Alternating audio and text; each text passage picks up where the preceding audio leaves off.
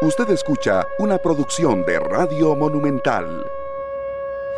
Hola, hola, ¿qué tal? Buenos días, ¿cómo les va? Bienvenidos a un programa más de 120 minutos. Feliz inicio de semana, feliz lunes para todos los que van en carretera, para todos los que están en su casa a través de Canal 11 y escuchando también 93.5 FM de Radio Monumental. Un día bastante lleno de fútbol bastante del post-fútbol del fin de semana, porque el fin de semana hubo campeonato nacional, ya está el primer clasificado a la siguiente ronda del torneo de la primera división, lo es Liga Deportiva Alajuelense, tras vencer al Club Sport Cartaginés. Además de campeonato nacional, hubo situaciones de legionarios, por ejemplo, Manfred Tugalde, que Manfred Tugalde anotó nuevamente en Bélgica, en esta ocasión lo hizo contra el equipo sub-23 del Brujas en el fútbol belga en la segunda división con el Omel y también la situación de selección nacional que jugará el viernes contra la selección de Qatar y viajaron o viajarán este lunes eh, los seleccionados nacionales rumbo a suelo europeo para medirse a Qatar y posteriormente medirse al País Vasco. Don Maynor Solano, buenos días. Hola, ¿qué tal? Buenos días, Carlos. Un saludo para todos los amigos oyentes y televidentes de Food TV. Un gusto saludarles, deseándoles una excelente semana y qué sorpresas, ¿verdad? Se han presentado en la jornada de campeonato nacional. Una ofensiva del Deportivo Zaprisa que sigue despertando de la mano de Johan Venegas y como lo mencionábamos ayer también, cada gol es un cero más para el contrato del el ariete de el Deportivo Saprissa, que la dirigencia morada va a tener que empezar ya a, seguir analizando el contrato de Venegas, aunque usted le preguntaba a Walter Centeno ayer sobre la posible renovación y si le gustaría que siguiera en el equipo, pues Walter se desmarca de eso y le echa el chicharrón, como decimos popularmente a la dirigencia y a la gerencia deportiva de la institución y una liga que el sábado, eh, lo decía Medford en, una frase muy utilizada en la conferencia de prensa, jugó a ritmo de campeón nacional, donde desnudó por completo al equipo de la vieja metrópoli y lo hizo tener el peor partido del campeonato nacional desde el punto de vista táctico a los brumosos. Rodolfo Mora, ¿qué tal? Buenos días. ¿Qué tal, Minor? La liga sí, jugando como, como campeón, eh, muy contundente a nivel de tabla de posiciones, ya sellando su clasificación a semifinales y me parece es un hecho de que va a ser el líder general del, torneo, es un hecho que estará sembrado en una gran final y es un hecho que es el equipo que mejor está jugando. Eh, fue contundente eh, ganando el clásico, fue contundente ganando contra el cartaginés más allá del volumen de juego está sacando los resultados, ¿verdad? Porque el volumen de juego siempre es discutible y depende de la opinión de cada uno. Algunos dirán, no, en el clásico jugó mejor Saprisa. Ganó. Al bueno, ayer lo, ayer lo volvieron a decir en el Saprisa, ¿verdad? Sí, sí, sí. Por eso, por eso. Este, pero eh, al final ganó y de, partidos buenos eh, está lleno el torneo pero de resultados eh, está la ubicación del líder del torneo, que en este momento es de Liga Deportiva La Juelense. Le funcionaron todos los sustitutos que tuvo mientras eh, eh, Brian Ruiz no podía jugar, mientras Bernal Alfaro no podía jugar, mientras Jürgens Montenegro no podía jugar y ahora poco a poco empieza a recuperar piernas que le dan un ritmo de competencia que está a otro nivel comparado con el resto. Eh, el cartaginés no puede estar en, esta situación de tener partidos así de malos contra, contra rivales del peso de la liga. La vez pasada en semifinales también termina siendo goleado contra el Saprissa. Eh, bien Hernán Medford en la conferencia reconociéndolo y tranquilo, ¿verdad? No se enojó. De las pocas derrotas donde uno ve a Medford tranquilo. sin, ¿Cómo se iba a enojar, Rodolfo? Es que siempre que pierde se enoja. No, no, no, no, pero es que el sábado no podía enojarse. Si el Cartaginés fue una vergüenza en el segundo tiempo. Caminando, vimos jugadores caminando en el segundo tiempo ¿Ah, y era un llamado que le hacía Hernán Medford a sus jugadores. No puede ser que estén caminando, no es posible que estén caminando. Pero eso es algo, es algo reiterativo. Lo decía Hernán, ¿verdad? En algunos momentos durante, durante el partido. Y, y un cartaginés que se quedó sin respuestas ante un equipo rojinegro que mostró pequeñas sociedades, que le han venido dando réditos. Y para mí, se lo preguntaba Carevic en la conferencia de prensa, que si lo del clásico fue bueno, ¿a dónde colocaba esta victoria desde el punto de vista colectivo? Porque la liga hizo muy buenas cosas. Es que tuvo ritmo, tuvo intensidad, Goles. salió rápido del fondo, tuvo goles, tuvo buenos centros, Sí.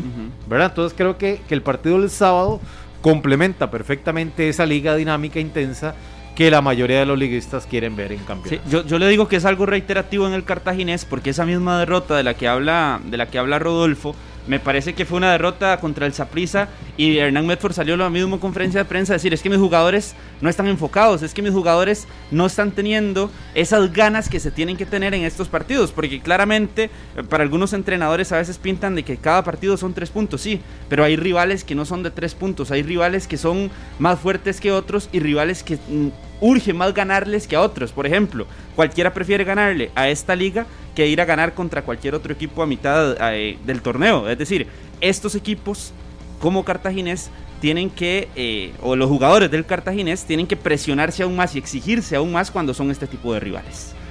Pablo, buenos días. ¿Cómo están? Muy buenos días. Les saludo a todas y a todos. Gracias por acompañarnos. Y obvio también hoy hay que hablar de selección nacional, de selección nacional, aunque sea un poquito, porque sé que eh, la gran mayoría del tiempo lo consumirá el campeonato nacional. Pero de esta selección hay que hablar porque juega el viernes y porque el viernes tendremos transmisión acá en Monumental a partir de las 10 de la mañana. Estaremos ya con todas las incidencias del juego.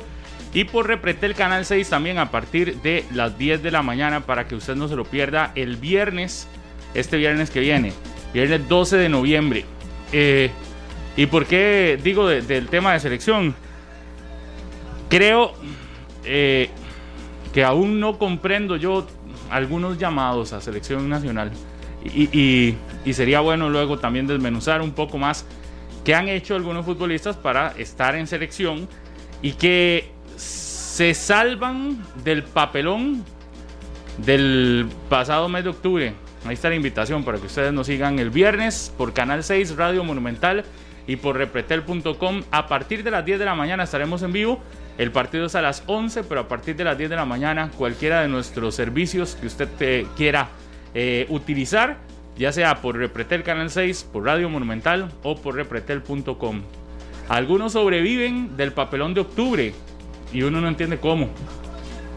No sé si la palabra está bien empleada, sobreviven. Bueno, algunos se mantienen para no ser tan trágico. Algunos se mantienen del papelón de octubre y usted considera luego que se mantienen, si uno empieza a hacer un análisis un poquitito más detallado, pensaría uno que se mantienen por muy poco, ¿verdad? Así como que con lo mínimo ya tienen derecho a estar en selección nacional. Eh, y de verdad con lo mínimo, porque, porque usted ve nombres ahí y uno aquí donde queda la mayor duda. Y hablo de gente de campeonato nacional que sin demostrar mucho, Ronald González les tiene una fe ciega, pareciera, ¿verdad? En algunos casos. Por eso vamos a hablarlo más adelante. Eh, y del campeonato nacional, el fin de semana deja Vi que le hicieron a Carlos Serrano una pregunta en sus redes que levantaban mucho a la liga. Que era, un equipo... Que, que era un equipo sobrevalorado. Sí, que era un equipo muy sobrevalorado. eso, sí, sí, alguien me, me escribió que era un equipo sobrevalorado. Y yo liga. luego viendo los números, digo, me parece que hay que ser demasiado fanático para creer que a la liga se le está sobrevalorando. 31 puntos en ¿cuántas? 13 presentaciones tiene Liga Deportiva Alajuelense. Sí. Solo dos y derrotas. la diferencia con respecto al más cercano, que sea de 8 unidades, a mí me parece también que es que es mm, está muy amplia, ¿no? Es decir, aquí no hay una sobrevaloración. Creo que el rendimiento muy alto. Eso sí, también me parece que queda claro que de ahí a decir que es el equipo que va a ser campeón, ya hay Una diferencia Hay una diferencia también muy grande. Yo hoy digo, es el mejor equipo hasta el momento, pero la liga nos ha demostrado que es el mejor equipo en muchos torneos que al final no termina siendo campeón. Quizás aquí es donde está el punto. El punto es que esta vez logre pasar ese ese ¿cómo se llama? Escalón, ese escollo. Sí, e- e- esa, sí, ese escalón, ese, ese hueco que ha dejado por, por algunos torneos, que sí, récord de puntos y demás, pero al final no termina el título. Pero a hoy, creo que no es sobrevalorar, Son Si 12 decís- puntos, son 12 puntos, Pablo, por encima del Herediano. por ejemplo, y de, y de Cartaginés, que es el más inmediato perseguidor en una tabla general, ya son 8. Sí. que Cartaginés se complicó en el grupo B, porque Limón y Saprissa tienen 12 partidos, Cartaginés 13, Limón está a 4 puntos y Saprissa está a 3. Es decir, Cartaginés también se termina enredando con el partido de, Pero del sábado. No de- solo decir- el sábado, ¿verdad? Porque ahí hay que incluirle, me parece, el partido contra Guadalupe. Y Jicaral. Sí, que es derrota. Ajá. Y, y sí, Jicaral. y algunos juegos ahí donde ha perdido Sí, son las tres que- son las visitas, las últimas visitas. Pero de- decir que la liga es el mejor ahorita, yo creo que es, es simple. Pero está para campeón, está ahí es donde, donde vamos Sí. a ver las diferencias de otros torneos con respecto a este. Y yo sí veo a la liga campeón en este por los argumentos de un Brian Ruiz en formación titular con una gran cantidad de jóvenes que le están supliendo los, los ausentes en algún momento. Y no veo por qué eh, quitarle el título hoy a Liga Deportiva Alajuelense que, que ha venido respaldando a nivel de, de resultados. Yo hoy lo veo, el candidato uno al título es Liga Deportiva Alajuelense y, y no veo por qué eh, las experiencias atrás tengan que marcar el, ah, no, es que se- la liga se cae al final. Por eso, Pero sí será, una, será una lucha de, de- de aficiones y los, y los morados y heredianos probablemente tranquilos, que al al final la liga se cae y los manudos por allá y podrán tener un poco de temor. Pero a nivel de, de- argumentos en la cancha, ya ha aprendido la liga. Espera uno todas las lecciones anteriores. El mismo Andrés Carevica ha aprendido las, las lecciones en fase regular y ya las, las vivió en carne propia también en, en la etapa de eliminación directa. Ah, Rodolfo, Entonces, y- yo y- creo que es una liga diferente que hoy yo pongo de que va para el campeón nacional. Además del, del argumento de que el resto no, no está en, en su mejor Pero momento. tiene que demostrar.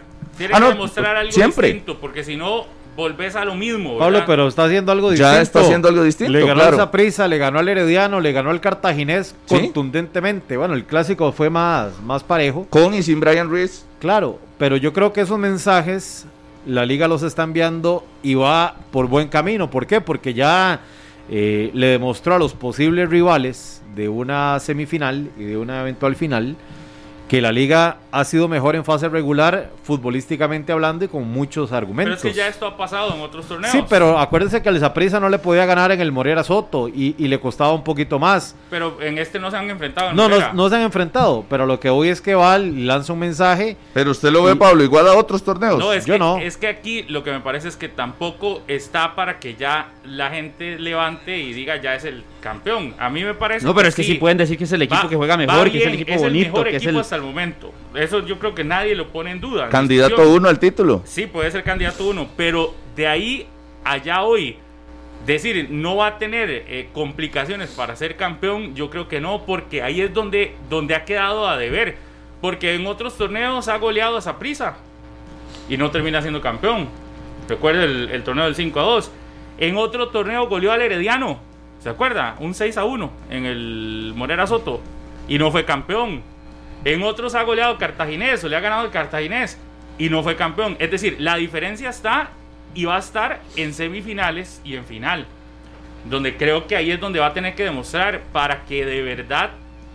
Hoy no es que la gente no le crea, es que hoy todo el mundo cree y sabe que la liga a hoy es el mejor equipo, a hoy debería ser el candidato uno, pero tiene que quitarse de encima todos esos eh, todos esos problemas que ha arrastrado, todas esas situaciones que ha arrastrado en otros torneos, para que de verdad eh, la gente empiece a, a creer. Entonces el análisis tiene que ser la liga gana, gusta, pero, Pero para hasta, campeón que no. pero hasta que no sea campeón. Pero tiene que esperar a ver qué hace en semifinales, que ha sido el talón de Aquiles de este técnico.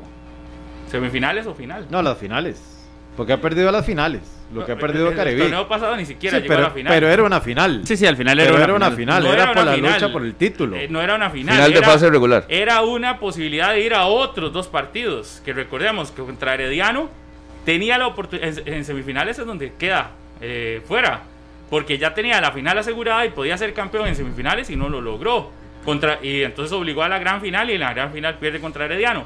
Contra Saprisa tenía que obligar a los dos partidos adicionales y no lo logró tampoco. En semifinales no pudo. Por eso para mí el, el punto de la liga es pasar semifinales. Ahí es donde tiene que demostrar el otro nivel de, de Liga Deportiva Alajuelense, que hoy sí es candidatazo, y me parece, y yo creo que con toda la palabra, grande, es candidatazo, pero de ahí ya a decir que la liga va a ser el campeón y asegurarlo así, yo no lo puedo asegurar hasta que no vea algo distinto en esta Liga Deportiva La Juelense. Y ese algo distinto será en las series finales, cuando esté en el tú a tú, donde de verdad al aficionado manudo le demuestre que este equipo es distinto a los demás. De, de los tres torneos que ha tenido a la Juelense con Carevic, Carevic dice en conferencia de prensa a mitad de semana que este es el equipo más compacto que él tiene, que este es el, el mejor equipo que él, que él ha dirigido prácticamente de los tres que ha tenido con Alajuelense. ¿Ustedes ven más fuerte a este Yo le creo. Alajuelense que los otros dos pasados? Yo lo veo muchísimo más fuerte. Y Alajuelense además viene siendo el equipo más regular de campeonato nacional en año y medio, porque también ha sido líder, pero al final nuestro torneo no premia eso. Nuestro torneo premia a, la- a las circunstancias. ¿Y Al que llegue mejor a semifinales y lo haga mejor en finales. Yo, yo le creo a Carevic y, y por la simple razón por la que he venido hablando en los últimos tres meses que tenemos de campeonato por ahí. Brian Ruiz está en el equipo. O sea, e- el peso de un Brian Ruiz a mí me parece que sí termina moviendo la balanza. Y es- esto lo discutí con Minor al inicio del torneo. Es que ¿qué va a venir Brian Ruiz a resolverle? Tiene dos años inactivo. Aunque no esté en su mejor nivel, yo creo que Brian Ruiz le aporta al equipo en el camerino, en la cancha y cuando está en el banquillo también le termina aportando a Andrés Carevic. Ese es principalmente Entrenamiento, entrenamiento, Rodolfo. el cambio que hay con respecto a otras ligas, que no tenían a una figura Yo- como otro cambio también, la llegada de Heiner Segura, que ha cuerpado muy bien ese cuerpo técnico, Claro. le ha ayudado muchísimo, porque tal vez había situaciones que a Carevic se le podían escapar por el hecho de que no conocía el 100% el fútbol tico. Ahora tiene a la en la mano derecha o en la mano izquierda, porque también está Mario Acosta, tiene un hombre que conoce bien este fútbol, que sabe cómo son los partidos temperamentales que puede llegar a topar Liga Deportiva Alajuelense y además que le ha dado un orden eh, en ciertas circunstancias, en, en ciertas situaciones a Liga Deportiva Alajuelense. Usted lo ve en la defensa, la defensa de la liga ahora es sumamente muchísimo más ordenada que la de torneos anteriores. Yo eso se lo daría el mérito a, a Heiner Segura. Yo estoy de acuerdo en ambos temas, pero en ambos tienen que demostrarlo en semifinales. Sí, Pero, Pablo- es para demostrar en semifinales, porque ¿qué pasa? Pero es que esperar, ¿Qué o, o sea, usted ve la liga campeón en este es torneo. que, ¿Qué pasa? ¿Qué pasa si en semifinales esos dos argumentos que ustedes dicen que, que, que tiene Sí, no se ven reflejados? Sí, será Termina una siendo- desilusión. termina siendo lo mismo de los últimos Claro, claro. de. Pero, pero vamos a lo mismo. Será una desilusión. ¿Por qué? Porque todos los caminos dan para que la liga sea campeón. Es que no hay ahorita un argumento para que usted le arrebate la 30 Liga Deportiva La Juelense. Más allá de una catástrofe. Más, Ojo, allá, más allá de los antecedentes. ma- más allá, exactamente, de una catástrofe y que se caiga el equipo al final. Pero eso sería sorpresa para mí. O que no sería normal. O que algunos suban un rendimiento. Se levanten, se levanten. Como ha sucedido también en los últimos años. No necesariamente tiene que ser una catástrofe, Ah, no, pero es que si lo pierde, sí es una catástrofe. pero, pero, pero también podría ser que algún equipo aparezca siendo, con, aquí lo hemos dicho, usted para ser campeón necesita seis o siete partidos Claro. buenos, muy buenos. Y eso ya no lo han demostrado algunos equipos que lo han podido hacer. Herediano no lo ha demostrado en un montón de ocasiones. Y Saprissa también lo ha demostrado. Sin haber hecho buenos torneos, terminan siete partidos buenos y, logran un título. Entonces, creo que deberían de, de influir dos factores. Uno, o que un equipo se levante y haga un cierre de torneo fenomenal, que ha pasado, ojo, por eso uno dice, dentro de las posibilidades podría estar. O el otro, que sería que la liga se caiga. Uno no ve a la liga a esta cayéndose, porque de momento no lo ha visto caerse y creo que el ritmo, de, el- el- la constante de la liga ha sido buena y creo que ha sido regular, el equipo más regular del campeonato. Aquí es, a lo que hoy es, mesura, es lo único que yo digo. Yo me parece que el tema de la liga es con mesura, no es ya alegremente a decir es el que va a ser el campeón. No, es el que tiene quizás hoy Todo la para ser campeón. hacia adelante y dirigida a un título. Pero yo no descarto en este campeonato, nunca descartaré mientras estén con opciones al Herediano o al Saprissa. O al revés, o al Saprissa o al Herediano. Y menos en este torneo donde hace dos fechas, dos semanas, parecía que estaban fuera los dos.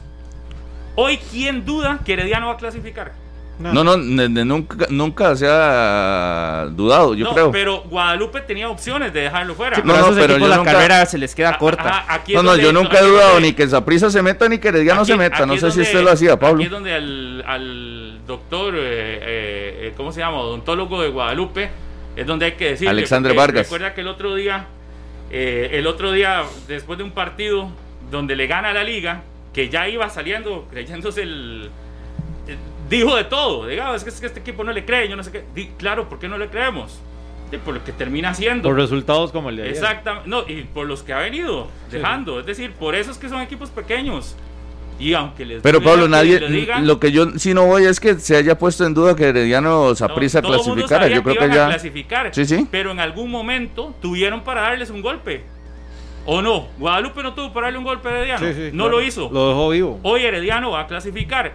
Y Limón ha tenido, un- ha tenido el chance para dejar a Saprisa atrás y no lo ha hecho tampoco. Y el técnico Luis Fallas lo dijo en varias conferencias. Al final, nosotros mismos pecamos de que a veces nos creemos ya listos y, y- y dejamos ir los puntos que son más importantes. Entonces, hoy con Herediano metido en la carrera y Saprisa metido en la carrera también, de ahí, ahí están esos dos. Eh, que la liga lleva una ventaja, estoy de, de acuerdísimo. Esa ventaja no se la va a quitar nadie, esa ventaja ahí va a estar. Y la ventaja es que empezó la carrera con todo. De- hay que ver cómo se meten estos dos al cierre. Candidato al título uno hoy del campeonato. ¿Quién lo da? De la liga. Por supuesto. De la liga. Aquí yo creo que todos estamos de Y acuerdo. tiene algo distinto. Pero no podemos descartar a los otros dos competidores. No, no, nunca se han descartado, pero y, y siempre está- han estado ahí. Es más, desde el inicio del torneo sabíamos que si la liga quería ser campeón, tenía que enfrentar a Saprissa Herediano. ustedes los pusieron a la liga ni siquiera de candidato número uno. De hecho, aquí muchos, no recuerdo cuál- cuáles Yo- fueron, pero algunos pusieron a Saprissa campeón y otros a Herediano campeón. Entonces, desde el inicio del torneo, la liga no ha sido el candidato uno. Se metió como candidato uno en, en plena Pero competencia. sí todo el mundo sabía que si, si la liga quería ser campeón tenía que tiene que vencer al Herediano, Saprissa y, y en este caso al Cartaginés que está eh, también en la parte alta. O sea, e- este camino por recorrer de la liga no es nuevo. No. Que la realidad eh, lo ponga ya metido entre los primeros cuatro tampoco es nuevo. Que se meta a semifinales no es nuevo de, de la liga. Que esté en una gran final tampoco me parece que sea la gran sorpresa. No. O sea, para eso si se lo armó. hecho los últimos dos Para torneos. eso eh, eh, veía que En- Enio escribía que, que Brian Reed no era el fichaje bomba. Y no sé qué más bomba esperaba. ¿Cómo no? Ahí lo vi. Saludos para Enio. ¿Y por O qué sea, de- no? No, sé, no sé. De- para mí el- No, es el mejor fichaje. sarcástico ese. Es el mejor fichaje de Liga Deportiva La en años. No, en no, pero años. eso es algo pero años. sarcástico, Rodolfo. O sea, yo creo que nadie puede comprar que el Ruiz no sea la bomba del torneo y Entonces- que sea la mejor ayuda que tiene Y, la liga. y lo trajeron para qué? De, para, el título. ¿Para que formara o para ser campeón? Para ser Para el campeón, evidentemente. que está cumpliendo la doble función es otra cosa. Eh, exacto. pero, llegó- pero el- llegó pero para el- ser campeón. El rol de formador es secundario. O sea, el, el liguista lo que quiere es el título. Sí. Y el peso de Brian Ruiz es para conseguir el título Saborío, nacional. ¿Para qué llega? Saborío también. El mismo Heiner Segura, ¿para qué? Sí, sí, para que corregirle los fallos de, de los Sí, finales. para Y ojo, en la base del instancias, equipo. exacto, Para en las instancias finales. finales. Yo creo que sí hay una diferencia marcada hoy de la liga y, es un asunto de, asumir que está para campeón esta Liga Deportiva La Yo no sé si aquí alguien dice que no está para campeón, pero yo le veo ingredientes, más allá de los rivales, veo que tiene ingredientes para ser el mejor del campeonato. No, no, es que Y lo está haciendo. lo está haciendo, es que ese es el punto de Alajuelense, es que está siendo el mejor equipo del campeonato, no hay ninguna duda, tienen al mejor portero del campeonato nacional, la defensa se ha consolidado bien, tienen un, un proyecto muy fuerte con Fernán Faerrón que lo está haciendo bien y supliendo bien la ausencia de Junior Díaz, en la media cancha tiene la media que cualquier equipo nacional, incluso centroamericano se desea, como lo es Alex López a la par de Brian Ruiz, es el 10, el mejor 10 de Costa Rica, con uno de los mejores 10, por no decir el mejor, de Honduras. Y los delanteros, los tres delanteros están encendidos. Lo de Álvaro Saborío que está encendido, Jonathan Moya está encendido. Entonces uno busca la forma de entender el por qué Alajuelense no podría ser campeón y es simple y sencillamente el formato del campeonato que al final no lo beneficia. Sa- ¿Sabe qué es, Carlos? Que si uno le baja el piso y dice, ah, no, es que la liga es candidato al título, es uno más del montón, es como no ver la realidad que te está presentando el torneo. O sea, evidentemente, antes de que se juegue el partido número uno del certamen, sabemos que la liga es candidato al título. Eso, es, eso todo el mundo lo va, lo, va a poner. Pero eh, sería ignorar y hasta me parece eh, grosero con lo que se ha hecho, con el trabajo y el camino recorrido, no ver una diferencia en, en este torneo particularmente de Liga Deportiva La Valencia. Es que si vamos, ah, no, la Liga es candidato, igual que todos, igual que Herediano, igual que Cartaginés, ya en, instancias eh, semifinales todos entran igual. Y, entonces que no, no, no, vemos todo lo que se hizo en fase regular. para eso, para eso es la ventaja, digamos, de alguna forma, de cerrar una gran final en casa y de tener esa gran final asegurada en caso de perder las semifinales. Pasa que ese es el golpe anímico más fuerte que hay, ¿verdad? Llegar, perder las semifinales avanzás a la gran final y ahí es donde eh, tu equipo viene sin ritmo, la intensidad no es la misma y en la mente te mata porque... Emocionalmente, eso es. Porque uh. vuelve a, a, aparecer todo lo que decía Pablo, ¿verdad? Que yo lo que siento es que eh, esta liga tiene otra personalidad. Lo que uno nota, la presencia en cancha, el comportamiento de muchos.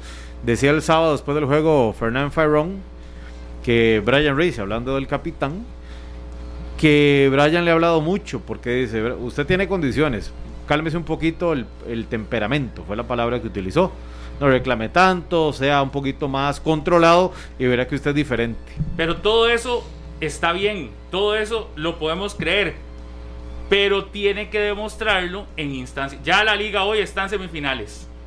¿verdad? Es el primer equipo hasta el momento clasificado oficialmente. Ahora, todo eso, todo eso que han dicho, todo eso que, que, que, Brian Ruiz aporta, todo eso que aporta Álvaro Saborío, todo eso que aportan todos los que han ingresado a la liga de este torneo o los que han venido de otros torneos, tienen que demostrarlo en las instancias donde la liga no ha sido fuerte en los últimos años. Hoy están haciendo lo que otros alajuelenses, otras ligas han hecho. Ganar fase regular, eh, disputar el primer lugar de la general, eso ya lo hemos visto en varias ocasiones. Todo muy bien. Todas las declaraciones que dan, perfecto, yo las escucho, mesuradas y todo lo demás, y todo el mundo diciendo lo del aporte de Brian, todo perfecto. Yo creo que todo eso lo creemos. Ahora lo tienen que demostrar dónde? En las instancias donde la liga no ha sido fuerte. ¿Y dónde ha sido esas instancias? En lo que viene del campeonato. ¿Y a, qué es lo que viene? Semifinales y final, donde muy probablemente, si la cosa no cambia, estará enfrentando el Saprissa en semifinales. Donde pareciera que ese sería el camino, aunque como bien lo decía ahora Carlos... No, yo creo que eso va a cambiar. Y, a mí me parece, estamos como en las elecciones de Estados Unidos, que iba ganando uno y en cuestión de usted se acuesta y al día siguiente va ganando el otro. Lo de Cartaginés está igual. Si el Cartaginés vuelve a dejar puntos en el camino y le da Alas, al Saprisa, el Saprisa le va a arrebatar ese primer lugar. Ojo que ya en puntos podrían estar iguales cuando la, el Saprisa eh, equilibre la cantidad de partidos disputados. Entonces, hoy el Saprisa va a perder otro partido más a mitad de semana. Cartaginés va a jugar y Saprisa no va a jugar. Es decir, Cartaginés va a llegar a 14 partidos, Saprisa se va a quedar en 12 todavía. Sí, pero el Cartaginés, que jugará esta fecha 14, tiene que ganarle al Santos. Ahí es donde va a tener que empezar a recuperar puntos, tener que ganarle el miércoles al Santos para meterse de lleno a no perder ese primer lugar que parecía estaba muy sólido. En algún momento yo, yo creo que todos pensábamos que el Cartaginés sólido en el primer lugar podría cerrar de primero ese grupo. Hoy está poniéndolo un poco en riesgo. Pero, pero ahí está. A hoy es el Saprisa, el rival de la liga en semifinales. Y ahí tendrá que demostrar todo eso que ustedes están diciendo, lo de la incorporación de Heiner segura, que creo que sí es evidente, que le ha dado un orden. Creo que el aporte de Heiner es buenísimo en, banquillo. Lo de Brian, no solo por goles, es, es, que Brian es un, es un técnico en la cancha.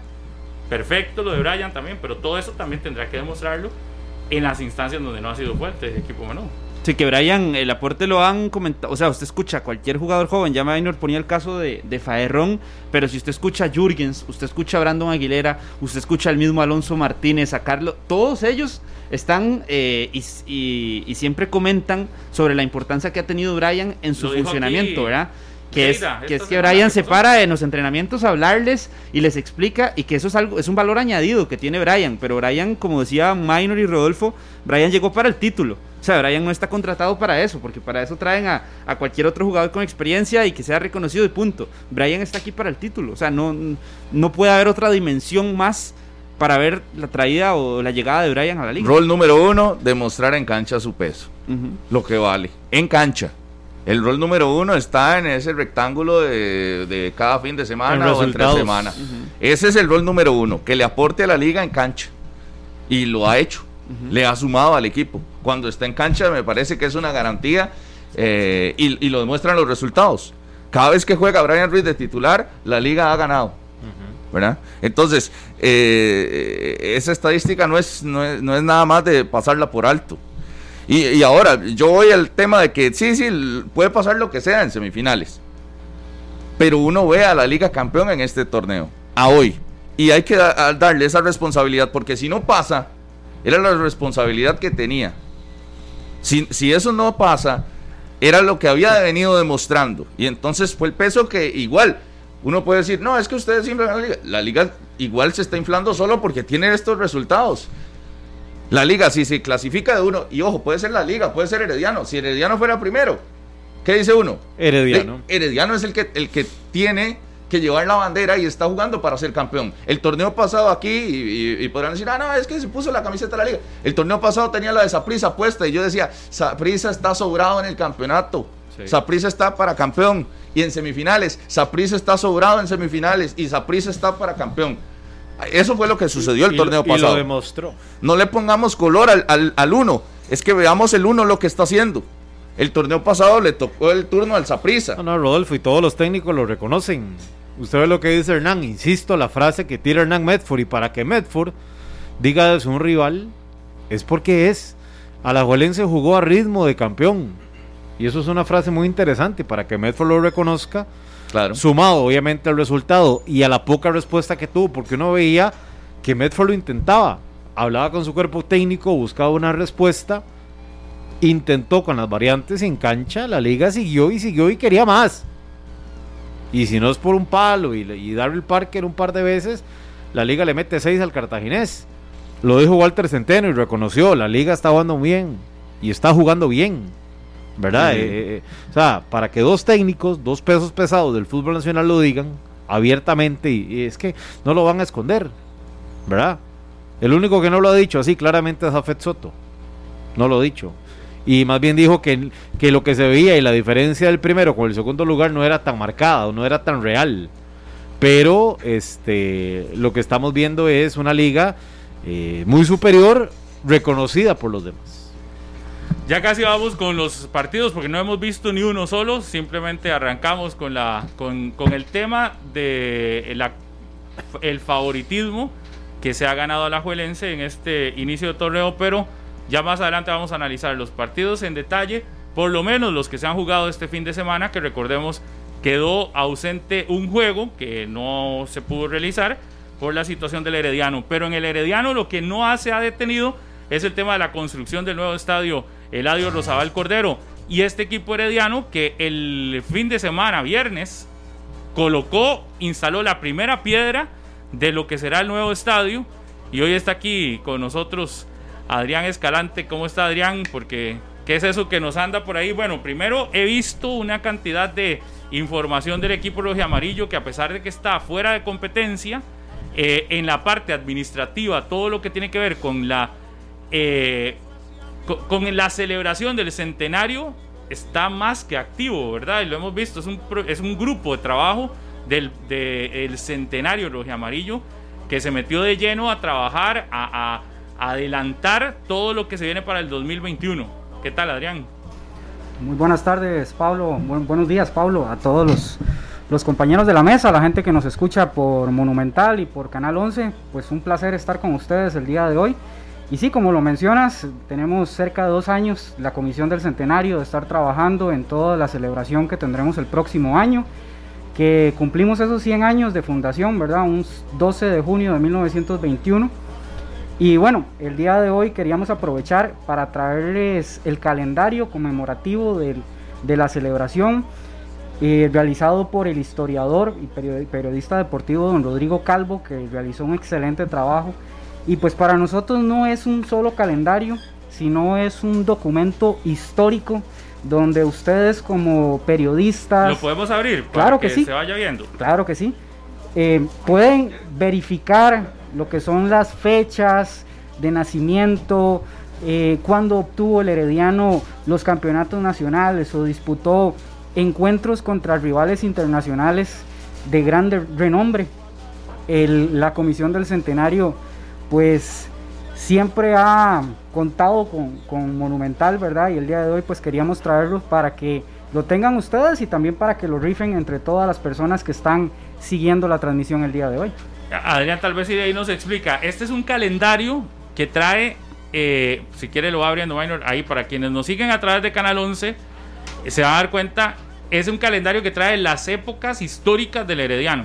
Correcto, trae los dos equipos históricos de los 100 años, pero además de eso, en el, todo el contenido pueden ver cuando jugó el Herediano, por ejemplo, contra el Boca Juniors, cuando jugó contra Vasco de Gama, el resultado, las fechas de nacimiento de algunos jugadores emblemáticos en nuestra historia. Es un trabajo muy completo. Lo que pasó en octubre, todos los datos importantes de los meses de octubre de estos 100 años de historia están ahí recopilados. Correcto. Hicimos un pequeño resumen, ¿verdad? Porque además de eso, el próximo año tenemos nuevas producciones. Viene una revista de 80 páginas con imágenes inéditas. Viene un libro de 350 páginas que ese sí va a tener todo el resumen histórico del Club Sport Herediano en estos 100 años. Y bueno, otras producciones muy interesantes como el podcast Diario Centenario que va a contar historias de los aficionados siguiendo al club en esta década de gloria que pasamos anteriormente. Y tenemos las cápsulas au- audiovisuales que estarán a partir de enero en todas las redes sociales de nuestra institución. Así que hay mucho contenido y bueno, ojalá que, que ustedes y los heredianos lo puedan disfrutar, ¿verdad? Adrián, ¿cómo, cómo se consigue? Porque le cuento que sí está muy bonito, ahí se ven las fotografías y, cada día tiene algo di- di- distinto, ¿verdad? De, información. O sea, usted está el, el 3 de julio, por ejemplo, y dice, mira, pasó tal cosa. Ah, el 4 de julio llega y conforme va pasando, se va dando cuenta que, que hay etapas de la historia del Club Sport Herediano que ahí quedan. Yo creo que el, el fiebre, fiebre herediano, eh, eh, este artículo lo va, lo va a reconocer y lo va y, y se va a encariñar con él porque tiene toda la historia eh, con fechas de- del equipo. ¿Cómo, ¿Cómo hace el aficionado para tenerlo y cuántos ejemplares de estos se hicieron? Bueno, los socios, como, por- como agradecimiento, lo tienen gratis, ¿verdad? Tenemos unas fechas de repartición por apellidos en la asociación del Club Sport Herediano para que lo vayan a retirar, pero también está abierto al público para que lo puedan comprar. 3.400 colones es el valor, únicamente, en realidad creo que es... eh, Es el costo prácticamente porque está Sí, muy barato. bien elaborado. Sí, nos han dicho que pagarían hasta el triple por él, así que pueden ir a- a- al estadio a retirarlo, ahí estará Laura Valerio en las oficinas de la asociación para que lo puedan, para que lo puedan comprar y no solo los heredianos, ¿verdad? Ajá. Eh, vienen muchos datos muy interesantes para ustedes los periodistas para que puedan consultar y, Y, a- y para el amante del fútbol, porque yo creo que, que, que un, un fiebre del fútbol que ya pasa a los 30, 40 años, y algunos que vieron a esas figuras y otros que quizás no las vieron, pueden conocer más de, de- de historia, porque ahí hay jugadores que vistieron la camiseta del Herediano, que vistieron otras camisetas que se consolidaron. Cre- creo que es un elemento también histórico de- del fútbol para el fiebre del fútbol, ¿no? queríamos que no solo fuera un calendario, sino que se pueda conservar, que ya después en- en el siguiente año, después del centenario, lo puedan tener ahí, puedan verificar que si quieren celebrarle el cumpleaños a algún jugador o recordar una fecha Claro. histórica, lo puedan hacer con un documento pues que está completamente verificado por, por un historiador que tiene mucho renombre a nivel nacional. Adrián, yo lo sigo en Twitter, al Club Sport Herediano, y vi la dinámica que hicieron de, de recordar ese primer campeonato, ¿verdad? Que fue con lo que iniciaron, y en Twitter va también quedando eh, ese histórico. Es muy bonito porque uno de vez en cuando ve el tweet, ah, mira, hoy hace 80 años pasó esto, y, tal vez uno no está consciente, ¿verdad? Y es lo que yo creo que se hace en papel, pero muy bonito también la dinámica a nivel digital, en, por lo menos en Twitter, que fue que la vi. Bueno, sí, un trabajo muy importante del departamento de prensa, don José, el diseñador, Alejandro Oviedo, que ustedes lo conocen, gran compañero nuestro. Eh, eso es, eso es lo, importante de este centenario. Hay una unión muy grande dentro de Fuerza Herediana, la Asociación Deportiva Club Sport Herediano, y la comisión de centenario, que es gente muy valiosa, que está aportando, que tiene grandes ideas. Venimos el próximo año, si el, tema de salud lo permite, con un festival eh, durante el mes de, de, junio, las celebraciones y bueno, muchas cosas muy interesantes, como incluso la piedra histórica, ¿verdad? Un pedazo de nuestro estadio Ladio Rosabal Cordero que estará a la venta a partir del mes de diciembre, el próximo mes ya se puede entregar para que vayan, incluso lo puedan apartar desde el día de hoy. Adrián, ¿cómo, le, ¿cómo les cambió la planificación con todo esto de la pandemia, con todo esto del COVID-19? ¿Cómo les cambia la planificación para lo que el próximo año sería esa celebración del centenario que obviamente la quieren hacer con la afición? Sí, correcto. Eh, nos, nos, se nos metió un poquito ahí, ¿verdad? Pero dichosamente, por venir trabajando hace dos años, de ya tener una planificación, nos dio tiempo de tomar medidas, de ver otros proyectos que podíamos sí lanzar desde el mes de enero, que no tienen presencia de gente, ¿verdad? Y que los heredianos van a poder disfrutar. Les mencionaba el tema de las cápsulas audiovisuales que estarán disponibles, el podcast es una producción muy linda, eh, tendremos trivias también, muchos premios para los aficionados, así que hay muchas actividades para el todo, todo el año. Tenemos que recordar que la celebración del Herediano será desde el primero de enero hasta el 31 de diciembre.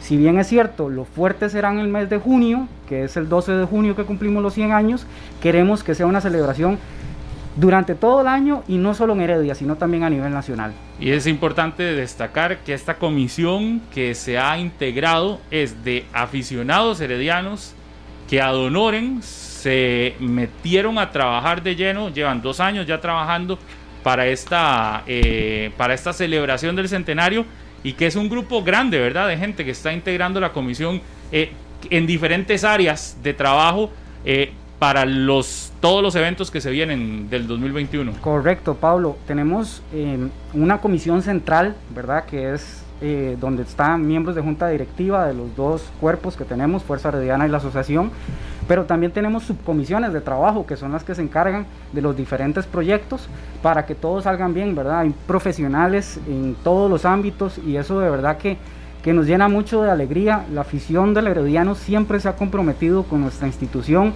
y bueno, en estos dos años nos hemos dado cuenta que no es solo compromiso, es pasión, es entrega y el dinero nunca ha sido un tema en en la forma de demostrarlo, ¿verdad? El Herediano siempre está presente y queremos que este próximo año sea una verdadera fiesta y que ustedes, los miembros de prensa, la gente que está eh, viéndonos a través de Canal 11 o está escuchándonos en Monumental, pues también se acerque y comparta. Esto no es solo de, los heredianos, es del fútbol nacional, ¿verdad?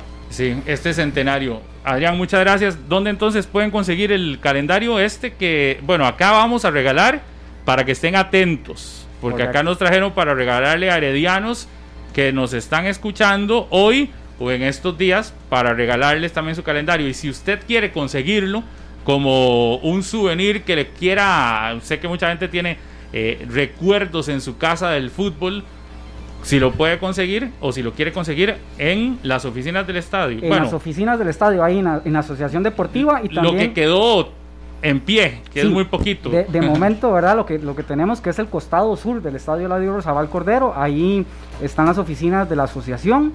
Eh, ahí se puede también hacer el apartado de lo que es la piedra histórica y también se pueden conseguir en Solo Cracks, que es la tienda oficial de, del Club Sport Herediano. Tal vez Minor, ahí en la parte de atrás, eh, esa fue una, una página especial que queríamos hacer para que también puedan recolectar las firmas de esos equipos, de esos jugadores, ¿verdad? Entonces que no solo tengan el calendario, sino que también puedan ir y recolectar firmas de los jugadores y o de las personas que crean importantes tenerlas en su calendario. Sí, es una página para quienes nos escuchan en la radio, es una página que dice 2021, año que marca el centenario de la Asociación Deportiva Club Sport Herediano. Viene todo un texto y un espacio para los autógrafos de exjugadores, bueno, de los que quiera usted, ex dirigentes, exjugadores, jugadores actuales del equipo Florencia. Pablo, y la calidad de la fotografía esta de 1921, por ejemplo. La del primer herediano. pero son espectaculares, ¿verdad? La resolución y todos los detalles que tiene. Y me llama la atención que en el año o en el mes pongan figuras que estuvieron en algún momento en el Herediano. Vi José Sánchez, vi Esteban Ramírez y, la presencia del equipo femenino, ¿verdad? Sí, para nosotros muy importante incluir el fútbol femenino, que por, por cierto hoy tenemos un partido muy importante. Contra la Liga. Contra la Liga Deportiva Alajuelense. Pero sí, Minor, cae en algo muy, muy cierto, ¿verdad? La calidad que nos dio Conlit, que fue la empresa que lo, que lo hizo, es increíble. Agradecerle no solo a don Rodrigo, a Conlit, sino también a los fotógrafos, porque tenemos fotografías desde 1921, ¿verdad? Sí. Todas esas personas que, que tomaron fotografías, eh, ahí tenemos una, una, un tema de los créditos, ¿verdad? Donde Claro. se pueden ver. Pero a todas esas personas que han colaborado, obviamente la Comisión Central que ha tenido mucho trabajo durante estos meses, ahora con, con el anuncio del viernes, pues digamos que nos aflojamos un poquito, pero viene más bien lo más duro. Ya está, el 33, ¿no? Qué bueno. Adrián, muchísimas gracias por estos minutos y dejamos entonces para que los heredianos participen y, y puedan ganarse alguno de estos calendarios que ya saben dónde los pueden conseguir. 3.400 colones el costo y todo lo que se viene ustedes nos van a estar informando. Muy amable. Claro que sí, gracias a ustedes por el espacio más bien. Pablo. Muchas gracias. ¿Qué tal si a las 9.47 hacemos la primera pausa para venir ahora sí a hablar uno por uno de todos los partidos que se jugaron este fin de semana? Cinco juegos del Campeonato Nacional, cinco resultados que ponen a algunos a soñar en cosas y a otros simplemente ya a decirle adiós a aspiraciones que tenían en algún momento de meterse en la lucha por eh, esa clasificación. Ya regresamos.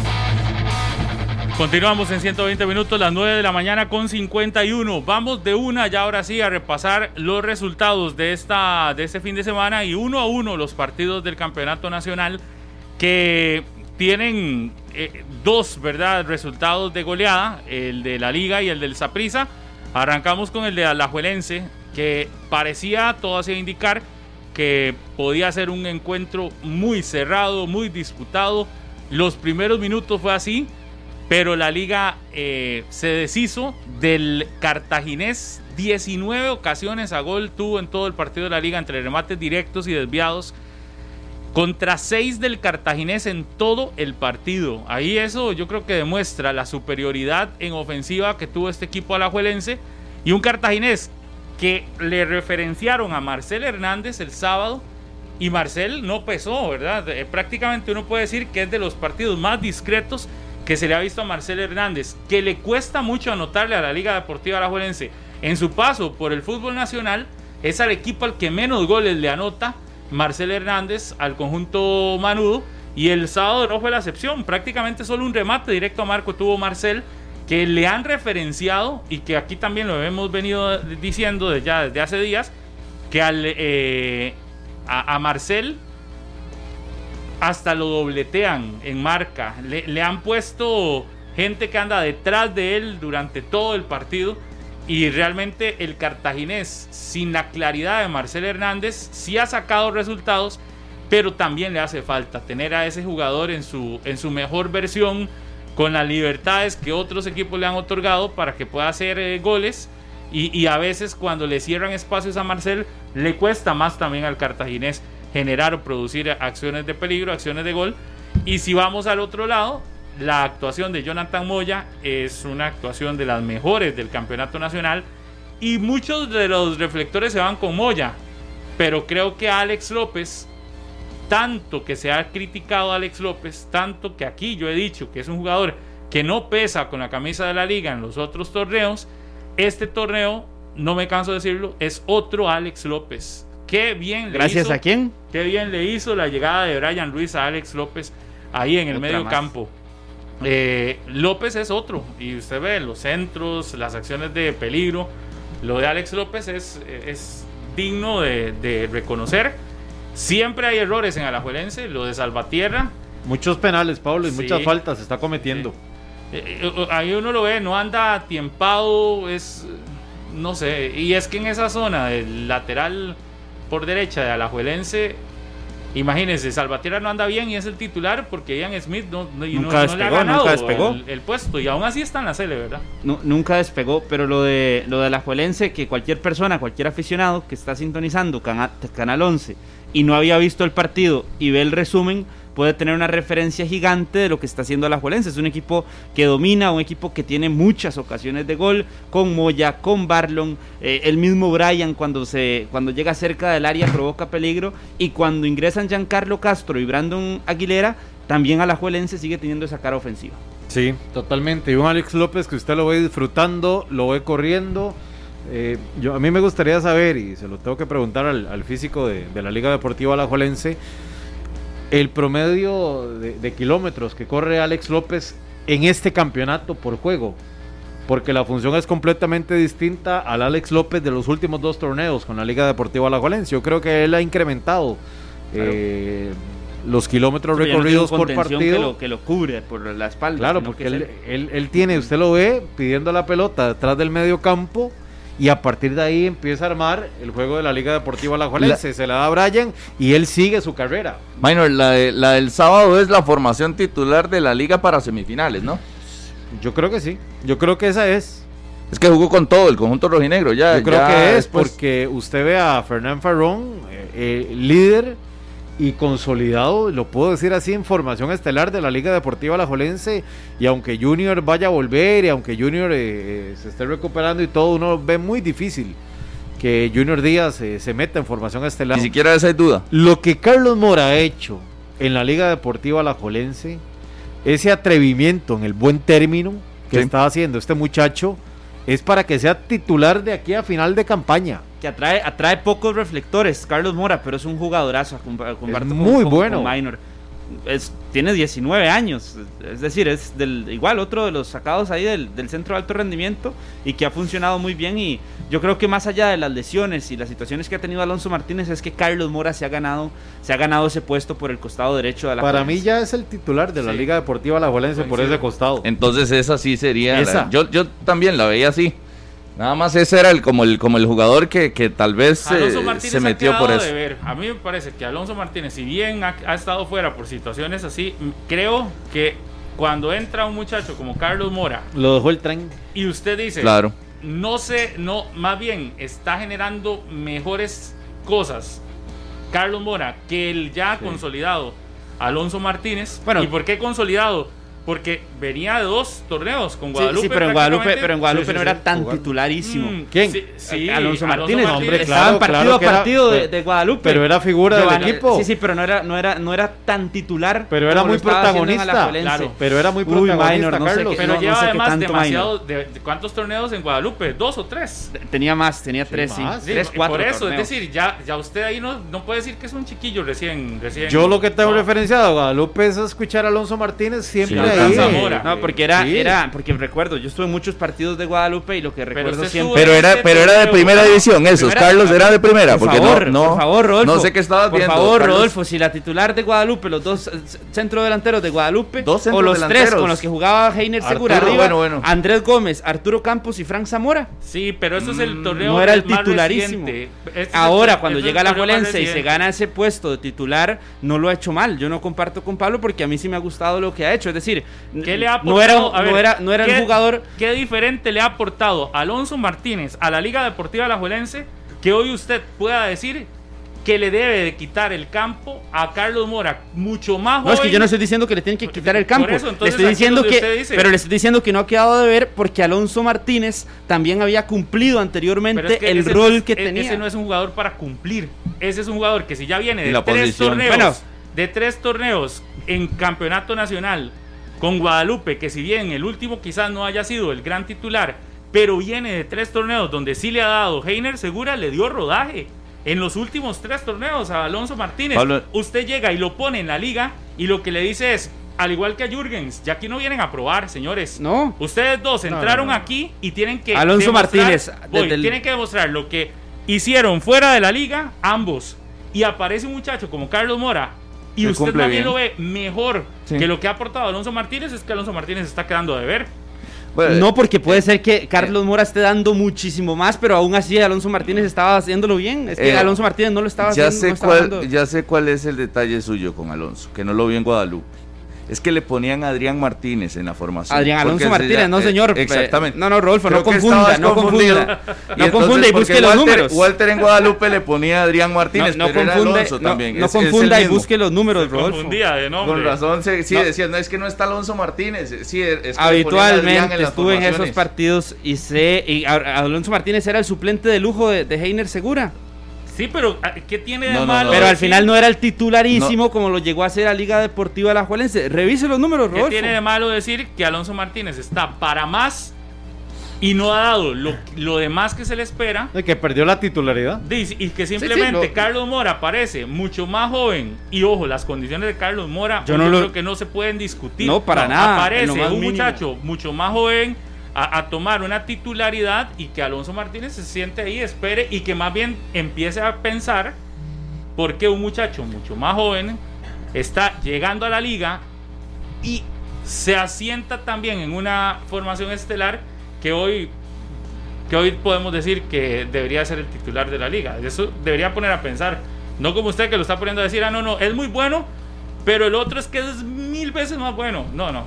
Es que es- el, este es muy bueno, Carlos Mora, y Alonso Sí, le Martínez ganó el puesto ha con- quedado a deber porque se esperaba más de él. Sí, que Alonso Martínez al final lo terminan molestando distintas situaciones, ¿verdad? Primero no estuvo por un resfrío, después se lesiona, después no aparece por Ya. selección. Ya esas circunstancias también lo terminan mermando. Ya. El mismo el Bernardo Alfaro que va a tener que enseñado- trabajar el doble porque Claro. hoy está Brandon Aguilera por encima. Claro. Pablo, usted vio el disparo que saca Brandon Aguilera el sábado de pierna es un- zurda. Ese es un muchacho que uno dice debería tener más minutos. Claro, el hoy tiene que tener más minutos o debería tener más minutos. Pero ahora con, con estas ausencias que tiene la Juelense para partidos Sí. eh, de selección, me parece que Brandon Aguilera va a ser titular. Sí, claro. Y el otro que el sábado vuelve a decir, aquí estoy, tómenme en cuenta, es Giancarlo Castro, También. que de- ya lo habíamos visto.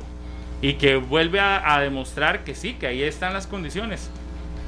Sí, que lo de Giancarlo Castro era todo un tema, ¿verdad? A principio de torneo. Porque lo de Giancarlo Castro nadie entendía por qué no aparecía, por qué no jugaba. Y después, cuando ya empieza otra vez a mostrar estos destellos, me parece que lo de Giancarlo Castro es una gran ganancia para Liga Deportiva. En, la liga sí sabían que era lo que pasaba.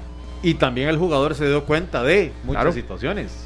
Muchas redes Entonces, sociales, muchos. usted, usted, cuando usted hace un alto en el camino y se vuelve a enfocar en qué es su trabajo, en qué es su proyección y empieza a demostrarle a personas que han confiado en usted que usted todavía tiene las condiciones y que le puede aportar mucho al equipo, yo creo que eso esa es la buena noticia, que la liga rescata a un jugador que por dimes y diretes y confusiones entre dirigencia, representante y jugador, eh, lo estaban apartando de su profesión, de lo que es su fuerte, que es el fútbol, y en buena hora que la liga rescata y, se, y, y- y las aguas vuelven a su curso para, para que la liga tenga como alternativa a Giancarlos Castro, que aparece en el clásico, aparece contra Cartaginés, eh, contra el Ciudad, me parece que estuvo también, y usted ya lo ve eh, levantando la mano otra vez para... Tuvo una en eh, el palo, ir- pero Ir ganando minutos. hubiera sido un golazo si lo hace, ¿verdad? Sí. Esa de Giancarlo Castro. No, igual la de Brandon Aguilera, saca un disparo, pero espectacular de pie en la izquierda, que. Parker la saca eh, al puro ángulo. Pero yo creo, y volviendo al tema, nada más lo de Carlos Mora, cuando uno ve eh, la personalidad con la que él agarra la pelota, con la que él encara, que se atreve a pegarle en el primer tiempo, tiene una que casi sorprende a, a Darryl Parker, pero yo creo que la liga tiene ahí 19 años, Carlos Mora. Sí, tiene ahí un jugador para que sea protagonista, para que sea figura. Y yo sé que vamos paso a paso, como lo decíamos con, con Manfred Ugalde. Pero en ofensiva yo creo que Costa Rica ahí, la selección nacional, esa camada, sí. tiene ahí a un gran prospecto para el próximo año. Bueno, Rodolfo, que le hace falta ver más a Guadalupe. Puede ver a Andrés Gómez. Uy, uy, Andrés uy, Gómez es un jugadorazo también. Lo ¿Sabe mandaron a ver Tele Rodolfo, ¿Saben no cuál colegio estuvo? ¿Saben cuál colegio estuvo? En el suyo. Jugadorazo. De Rodolfo, Andrés perdón, Gómez le- eh, le- eso de quiere decir Gómez, que, no, y que es que- mucho básquet y no tanto fútbol. Oiga, pero es que le entró a uno que no, porque el Andrés Gómez no sé si sabe dónde es, ¿verdad? No, no, le estoy diciendo que es un jugadorazo. Ah, Curry. le estoy Sí, diciendo que es un ah, jugadorazo. bueno. Porque, Para sí, que- porque cuestionar si Lo de Anthony jugador de Contreras. Torrealba. Lo de Anthony Contreras también. bueno, no, no, bueno. estoy por la réplica que le estoy haciendo a Minor de, de lo que dijo de, de los, jugador- de los jugadores jóvenes. Le voy a dar Después- chance de que cambie de camino porque se metió con un turrialbeño y ese le puedo recitar toda la. No, todo le el estoy, le estoy más bien diciendo que es un jugador muy bueno con Pero mucha no eche proyección. para atrás porque Ah, bueno. usted le lanzó un dardo, Si quiere pero cambio- creo no, que no, ese no. cebó. Le dejo, le En lo más mínimo. Le dejo que cambie de jugador. en lo más mínimo. Le estoy dando una lista. Cuando usted prendía un cachiflín y se cebaba. No, le estoy, le estoy dando una lista. Lo mismo. Andrés Yo lo que voy es que Alonso Martínez, muy bien. Pero llega Carlos Mora y lo está haciendo muy bien. Hay una proyección de 19 años que usted, aquí es donde dice, tiene el físico, eh, condiciones, ahí es donde usted ve y, y- y- y cuál podría ser proyección, los dos de la liga, sí. Pero este Alonso Martínez ya con más experiencia, usted le espera más, lleva tres goles en el campeonato, Alonso Martínez, uno espera que esté más minutos y cuando dicen, de es que por selección juvenil o por lesión ha perdido eh, regularidad, No, no, esta es la juvenil. realidad. La realidad es que si usted pierde regularidad en un equipo, ya sea por las circunstancias que sea, y el que apareció lo está haciendo bien, lo está haciendo mejor, de lamentablemente tendrá que ir al banquillo. y Alonso Martínez tiene oportunidad. 21 o 22 años. Tiene 22 años. 22 años. Yo me pongo aquí y creo que hay que darle mucho mérito también a la parte eh, dirigencial de la Juelense, en este caso Agustín Lleida, porque lo que ha hecho a principio del campeonato se hablaba, es que traen a Saborío, es que traen a Brian y ya son jugadores que están eh, en sus últimas épocas en el fútbol nacional, pero usted se pone a ver todos los nombres que estamos mencionando y hay por lo menos 6 que tienen 19 años. Otros de 22, por ejemplo, Aaron Sequeira, ¿cuántos años tiene? Jürgens Montenegro tiene 19, Farrón Farrón. tiene 19, Ian. Rashid Parkins tiene 19 también, 18 tiene Rashid Parkins, Carlos Mora tiene 19, Brandon Aguilera 17, Ian Smith. eh, Giancarlo Castro, Ian Smith, es decir, y crearon una base tan llena de jóvenes y esa parte física, Pablo, que usted dice, se va a ver sumamente beneficiada con, la situ- con lo que tienen Por ellos eso en el centro de alto no rendimiento. entiende- Esa parte física se va a explotar en Alajuelense. Pero por eso es que uno no entiende que en los costados le esté costando tanto a la Liga Deportiva Alajuelense encontrar recambios. Porque si bien Jürgen aparece, Jürgen Román aparece de vez en cuando, sigue siendo Zavala el gran titular. Y Salvatierra sigue siendo el gran titular a pesar que ya los años le están pesando también, Sí, a pesar claro. que ya las condiciones se notan, Y que, digamos. y que está en análisis para la renovación que finaliza Es en que- diciembre. Es que si usted ve a hoy, lo de Salvatierra eh, deja dudas, ¿verdad? En, usted lo ve en partidos y, bien le ha aportado mucho, pero sigue dejando dudas. Lo que lo salva es que Ian mismo ha querido ser Exacto, titular. Pero ahí es donde uno no entiende. En la liga no están titulares, pero van para la selección. Sí, proyectándose, Pablo. Creo que es la, la única razón que yo encuentro ¿Quién? es que Ronald está proyectando un equipo para esa renovación en selección Pero ¿cuál nacional. proyectando si, si metes a, a Ricardo Blanco, cuál- que, que digamos no es ningún chiquillo? ¿Cuál proyectando si metes a David Guzmán, que tampoco es No, no, ningún no, chiquillo? a, lo que voy, Pablo, con, con esos jugadores, por ejemplo, Ricardo Blanco es de la confianza eterna de Ronald González. Todos los técnicos tienen a esos jugadores, dos, tres. Lo que usted no que- entiende es cómo solo que- Ronald que- González. No, hay, hay algunos técnicos de No, selección no, pero nacional. como solo Ronald González. Con Ricardo Blanco usted no lo ha visto en ninguna otra selección. Si no son las de Ronald. Sí, Digamos, sí, es- por eso. Por eso. Y a este tipo de jugadores hay que exigirles más en la cancha claro. que a los demás. Porque, porque parece que se ganan el puesto por ser hombres de confianza de un técnico y no tanto por lo que se ve en la cancha. Pero digamos que ese es otro tema aparte. Lo de la liga es. eh, eh, el hecho es que usted hoy ve a este montón de muchachos que no desentonan. Pero eso sí, queda de ver en Alajuelense los, las dos bandas, los dos, los dos laterales, porque sigue siendo dependiente de Salvatierra y de, y de Facundo Y de Zavala. Zavala. Sí, Zavala que anota, ¿verdad? En una muy buena jugada eh, que él la inicia justamente, Facundo Zavala. Y hablábamos con él después del juego y dice que, que Carevic le da ciertas libertades para que se vaya al ataque, ¿verdad? Dentro de su desorden táctico que tiene Zavala, que lo ha ido corrigiendo. Lo ha ido Le corrigiendo. va mejor tirando que centrando. Le va. Sí, a- aunque últimamente no está centrando tan tiene mal. dos goles ya en el torneo. Sí, dos goles. Si, creo, si ustedes tuvieran la decisión final, ¿renuevan a Zavala y renuevan a Salvatierra o no renuevan a Sí, Salvatierra yo- y renuevan a Zavala? Yo a los por, dos. por, los por dos. el corto tiempo y porque en el panorama creo que no hay un lateral Es que derecho, así que usted diga, este es el que tiene que llegar a la liga, de ahí yo lo renuevo seis meses más y, y lo llevo de seis. Pero usted me de va a decir seis que la de liga no tiene en todos sus divisiones menores un lateral derecho. A mí me cuesta creer Bueno, todavía no que lo hemos no, visto. digamos, yo espero que sí. Sí, pero lo que le hace falta Es que el que tenían con proyección se lo llevaron porque era Orlando Galo. Era, es, es de la misma edad, también eso, es año yo, 2000. yo, yo imagino que un equipo como la Liga, con esa organización, infraestructura, tiene ya visto ahí un lateral derecho de calidad. Que lo, que que- lo suban al primer equipo para que ya empiece a, a, a- a rozarse y a entrenar con la primera división. En el caso de Salvatierra, la renovación pesará Por si el gana título. el título o no. Sí. Si la liga no gana el título, no, no lo renuevan.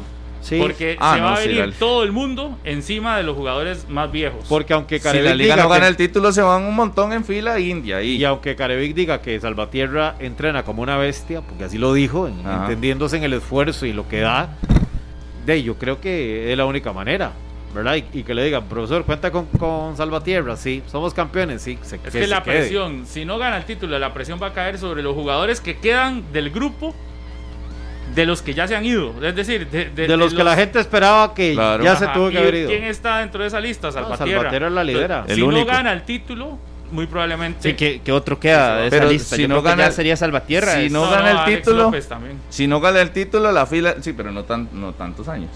No, no, no tantos años, pero está dentro de ese grupo que. que, sí, Sí, que la afición podría señalar. Solo Salvatierra es Nada el más. que, así, digamos, de, de muchos más, años. no. Eh, Pero si no gana el título de la liga, le cuento que la fila se, se hace larga en la liga de salidas, incluso Andrés Carevic probablemente. Bueno, nos dice aquí Joshua Espinosa, que es lateral derecho. Es el que sigue en la Liga Deportiva Alajuelense. Está Ian Lawrence por izquierda Nos también. dice Ian Lawrence amigo macho. Rubén. Eh, y el Ian otro- Lawrence, sí. Y el otro Sí, es pero- que si la liga sí gana el título, ahí le va a dar aire a que renueven algunos mientras aparecen los, eh, los de recambio que hoy no están tan claros, ¿verdad? Ambos esos, Joshua y Lawrence en, en Escazú, seña. Sí, en la segunda. Y lo de, lo de Facundo es, no es cierto que es más bien que se iría para el fútbol.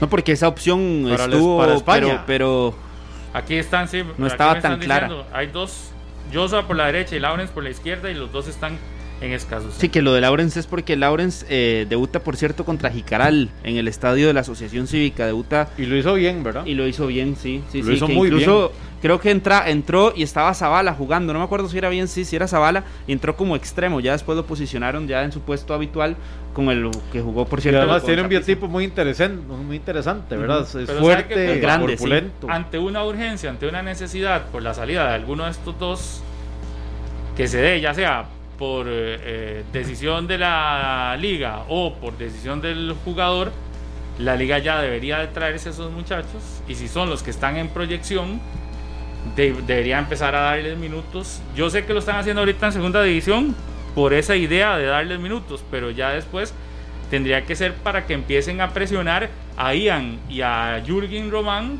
porque si no estos dos también van a entrar en una zona de confort. Mira, estoy aquí, me llaman a la selección sin ni siquiera jugar con mi equipo. Eso es lo raro, ¿verdad? Estoy en selección y ni siquiera juego con mi equipo.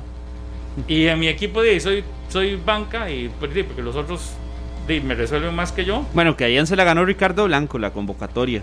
O se las ha ganado Ricardo Blanco las convocatorias. Sí, y lo en de al obviamente final- que es. Porque al final Ian, estando fuera del país, nadie ponía en cuestionamiento si lo llamaban o no lo llamaban. Ahorita Sí, pues ya lo tenemos aquí, ya lo, ya lo sabemos observamos, que ya lo van a sabemos. llamar también. Estamos claros de que Ronald González en algún momento lo va a convocar. Porque es uno de los que, de los que están proyectando. Sí. sí. Quizás para este no, porque iban a dejar a la liga sin un montón de futbolistas también. Pero ahí va a estar dentro de esas listas. Si, si lo siguen llamando y todo. Pero el caso de Yuri Román ni siquiera es titular tampoco en la liga y ahí está. 24 años tiene Jürgen Román. Y, es- y explicaba Ronald el por qué, ¿verdad? Que no pudo llamar a cuatro laterales izquierdos. Por eso es que Jürgen se mete en, en la convocatoria, para sorpresa de, de la mayoría y de él mismo. No, y, Evidentemente. y para los que están jugando de laterales izquierdos en el fútbol nacional, que no fueron de los cuatro que no pudo llevar, esto es una bofetada diciendo, mira, 23 prefieren llevar a uno que ni siquiera juega en su equipo antes que a mí, que soy el lateral izquierdo titularísimo de X equipo. Sí, yo creo que Mauricio Núñez iba a estar en la, en la convocatoria, pero como se lesionó la rodilla contra Sporting, no, no entró en la convocatoria. El que me Y lo de Brian Reese, El que me extraña ahí es Sosa. Sosa, sí lo. sí. Sí, Era el que y, yo- y nadie del cartaginés, ¿verdad? Era el que yo, sí, pero por eso me extraña. O sea, Nadie. por los casos COVID también. Por eso, lo, lo de Brian es por eso, por la prueba PCR. Sí, porque pudo Sí, haber sido que, que, que alguno de los del cartaginés también haya sido que tuvo COVID, entonces prefieren no llevarlo. sí, sí. Porque eh, Matarrita no está, eh, Oviedo no está. No, yo- no, Yo- Sosa me yo- parece que era el Joseph otro. Mora no está. Joseph Sí, que Mora esos yo no creo que serían los tres principales. Ya después vienen, el resto vienen detrás de ellos. ¿Cuáles tres? Eh, Joseph Mora, Matarrita y Oviedo. Joseph Mora. Es Sí, claro, sí, por tiene que estar ahí, Rolfo. Tiene que estar regularísimo en DC United y además es de la confianza de Ronald González también. Lo valora pues mucho. si vamos por confianza, Ronald, pues, todos los que se han puesto una camiseta morada, ahí son de No, confianza. No, muchos son de no, selección no, no, menor, no, muchos son de de No, selección no, no, menor. pero, pero seamos realistas. Él a los que más conoce es a los que fueron jugadores de él en, en Sí, Saprissa. sí, también. Claro, es que cuáles son los de confianza. obvio, y, no tiene, y yo no estoy diciendo que eso sea malo. Lo, pero, pero hay que ser realistas. Muchos de los que él tiene como confianza fueron o exjugadores del Saprissa que conoció muy bien. Y eso es lo que tenemos. Y ahí es con, con No, y, y- y Joseph Mora anda bien. Digamos, usted lo ve regular, o sea, regularmente es titular en DC United. Y su físico también ha incrementado mucho estando en Estados Unidos. Y tanto- aunque les duele a algunos y aunque digan de la MLS es muy superior a nuestro fútbol. Por todo, por todo. Vea los movimientos, vea todo. la- está jugando en un equipo eh, que es mucho mejor que cualquiera de aquí. Te lo dijo la semana pasada, este, y se le vinieron encima, yo les conté aquí. Se le vinieron Ah, el encima Piojo, al Piojo Herrera, Cuando sí. el Piojo Herrera en México dice, señores, no se crean tanto que ya la MLS ya casi va a estar por encima de la Liga MX. Y se le vieron encima toda la prensa, todo el mundo en México, pero tiene Lástima que, Ha- que Harrick no está porque cuando le, le dijimos la lista de convocados de Estados Unidos para los amistosos, Barcelona, Chelsea, Bayern Múnich, ay, pues, nada, hay que verlo. Juventus. Juventus, no, pues, el, el otro del Barcelona, un delantero. Ni un solo convocado de la MLS. Nadie de la MLS está. Uno de Brasil y el resto de Europa. 22 punto. de Europa. Punto. Entonces, ojo. ¿Verdad? Presente, Minor. Yo sé que usted le está deseando. Presente el partido de esa prisa. Desde hace rato está. Yo, Sí, vamos claro, a hablar del Saprisa ya. No, es que mucha gente está escribiéndonos que porque no hablamos del Saprisa. Vamos a ver Pero las es en imágenes sus de, de chats esta morados. buena victoria. Sí. De esa buena victoria del Saprisa, 4 por 0 ante el Municipal de Pérez más, Celedón. Pudo haber sido 6. Yo, yo no entiendo este Pérez Celedón, Pablo. ¿Qué equipo qué más irregular? No, no, también. Pero ¿qué equipo más irregular es el Pérez Celedón? El equipo que más goles recibe en el campeonato nacional. Usted ve, usted escucha los nombres que tiene el Pérez y no es para que sea un equipo tan malo en el campeonato nacional.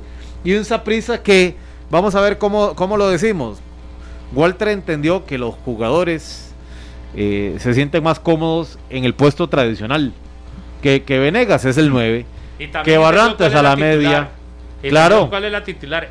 Bueno, Que Espíndola y Aurit, bueno, que van, que tienen que ser los defensas. bueno, más no sé, porque con Bueno, jugó medio- mal, sí. Oigan, No. oigan a No le ¿verdad? fue mal a Que- el Johnny que Acosta. defendió a Robinson toda la semana anterior, ¿verdad? Sí. y ahora sí que, ¿cuáles son No, los no, no, titulares, por eso, porque repitió, porque ya Ah. repitió.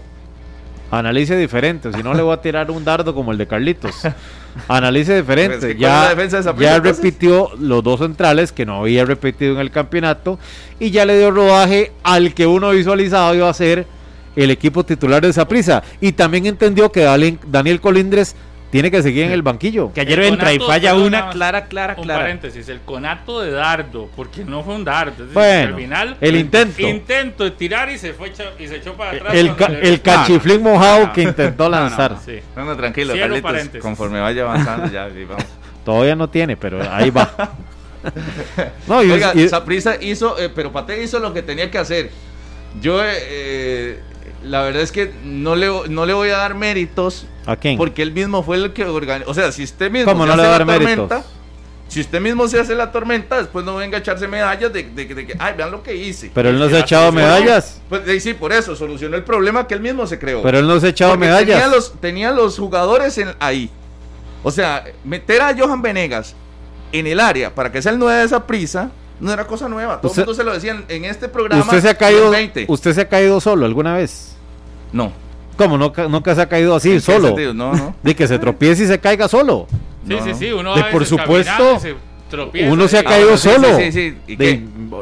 eso le pasó a Walter Centeno, me parece. Pero sí, saben que hay que darle méritos en atreverse a dejar a Colindres en banca. Eso yo creo que eso sí es un mérito, Sí, pero es porque que no cualquiera se era atreve. evidente. De, pero Claro, era evidente, pero no cualquiera se atreve a No, que a uno de los jugadores Wal- que llaman. Walter Centeno sí lo puede hacer, Pablo. Claro, Está por encima pero de no se ha Colindres. atrevido, pero no se No se atrevió, no se atrevió en 13 jornadas, 12 tiene. No, porque estuvo esperando, estuvo atrevió esperando, estuvo esperando. que no se atrevió también por circunstancias, porque lo de porque Jimmy Marín no estaba y a quién más iba a poner. Pero- que también esa, esa Pero yo amplitud esto. de la plantilla también le puede pasar factura en ese tipo de decisiones. Que si, ok, sienta Colindres, ¿y a quién ponía? Porque Sí, no pero estaba muchas Jimmy. veces los- lo, lo puso por insistencia también. Por eso, es No. que es que vamos a lo mismo. ¿Por qué se hacían las tormentas en Saprissa, entre comillas y metafóricamente? ¿Ah? ¿Quién, quién sacaba a Barrantes de la formación titular? ¿Ah? Y, ahora entonces, ah, no, qué dicha, ya metió a Barrantes. Y era lo que tenía que hacer, por Dios. A, Ma- a Alexander Robinson tenía que sacarlo de la formación. ¿Qué era lo que tenía que días, hacer? desde Y hace sí, días.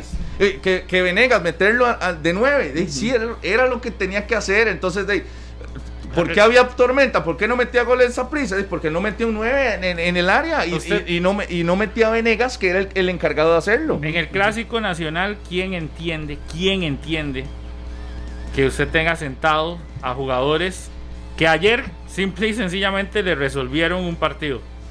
O le resolvieron, no, le volvieron a demostrar que tienen con qué eh, salir eh, y, y hacer, tienen con qué, tienen las condiciones suficientes para hacer que el Saprisa se vea bien, que el Saprisa logre, logre eh, anotar y usted darse lujos que en el Clásico Nacional siente a Aubrey David, que sin ser extraordinario, ha sido uno de los defensores más regulares del Saprisa. Bueno, es el más a constante. de Michael Barrantes, a Michael Barrantes, Sí, sí.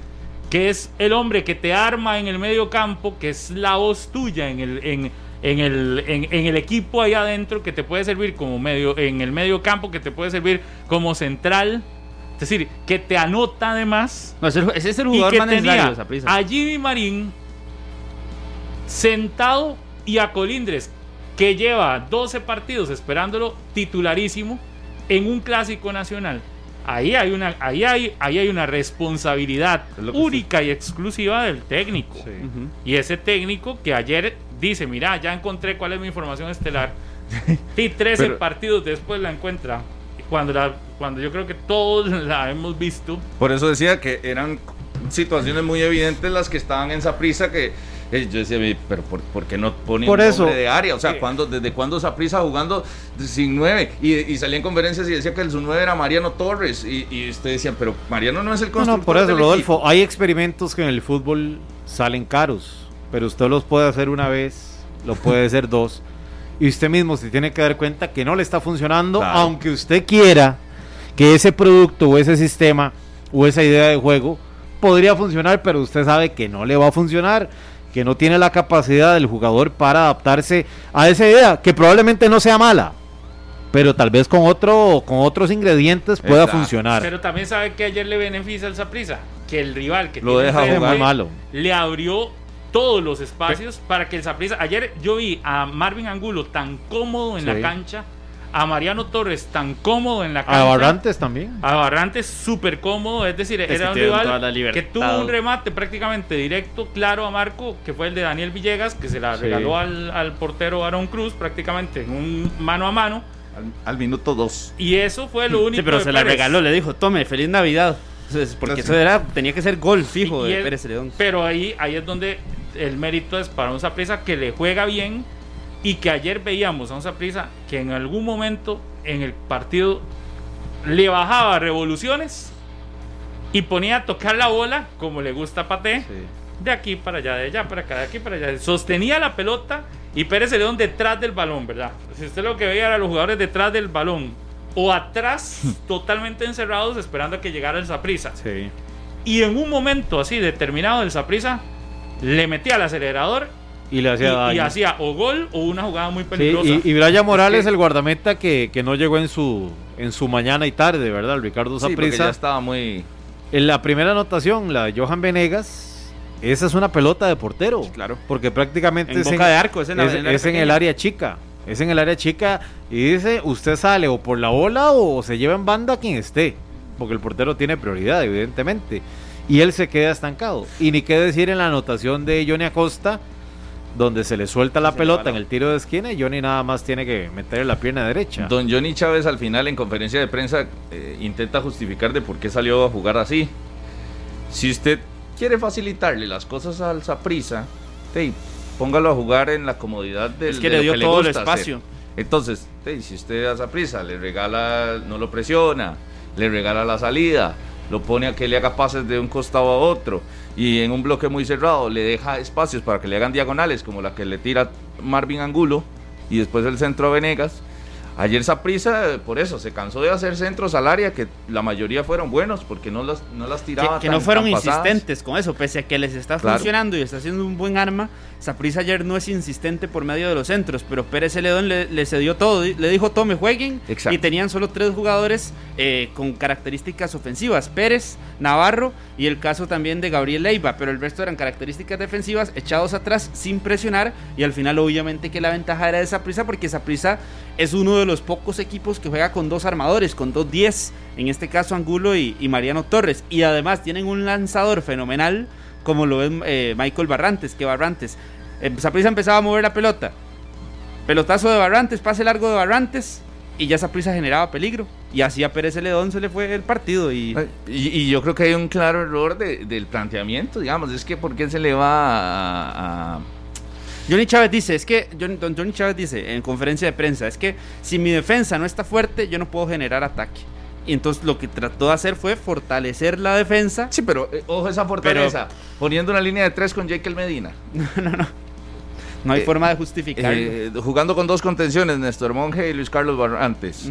Que después la variante del primer tiempo, la del segundo tiempo es, entra Guzmán y Monje pasa a ser un central más en algunas circunstancias. Yo creo que terminó siendo prácticamente un central más. Y de Juan Gabriel Guzmán, es decir, cambió hombre por hombre, pero no cambió el, el esquema. Imagínense, si usted va a encerrarse y hacer un bloque al estadio Ricardo Saprissa y se lleva cuatro. Mejor y que- hubiera jugado. Y aquí en los comentarios Pablo estaba, decía, si, si Pérez sigue jugando así, le van a meter 4 o 5. Sí.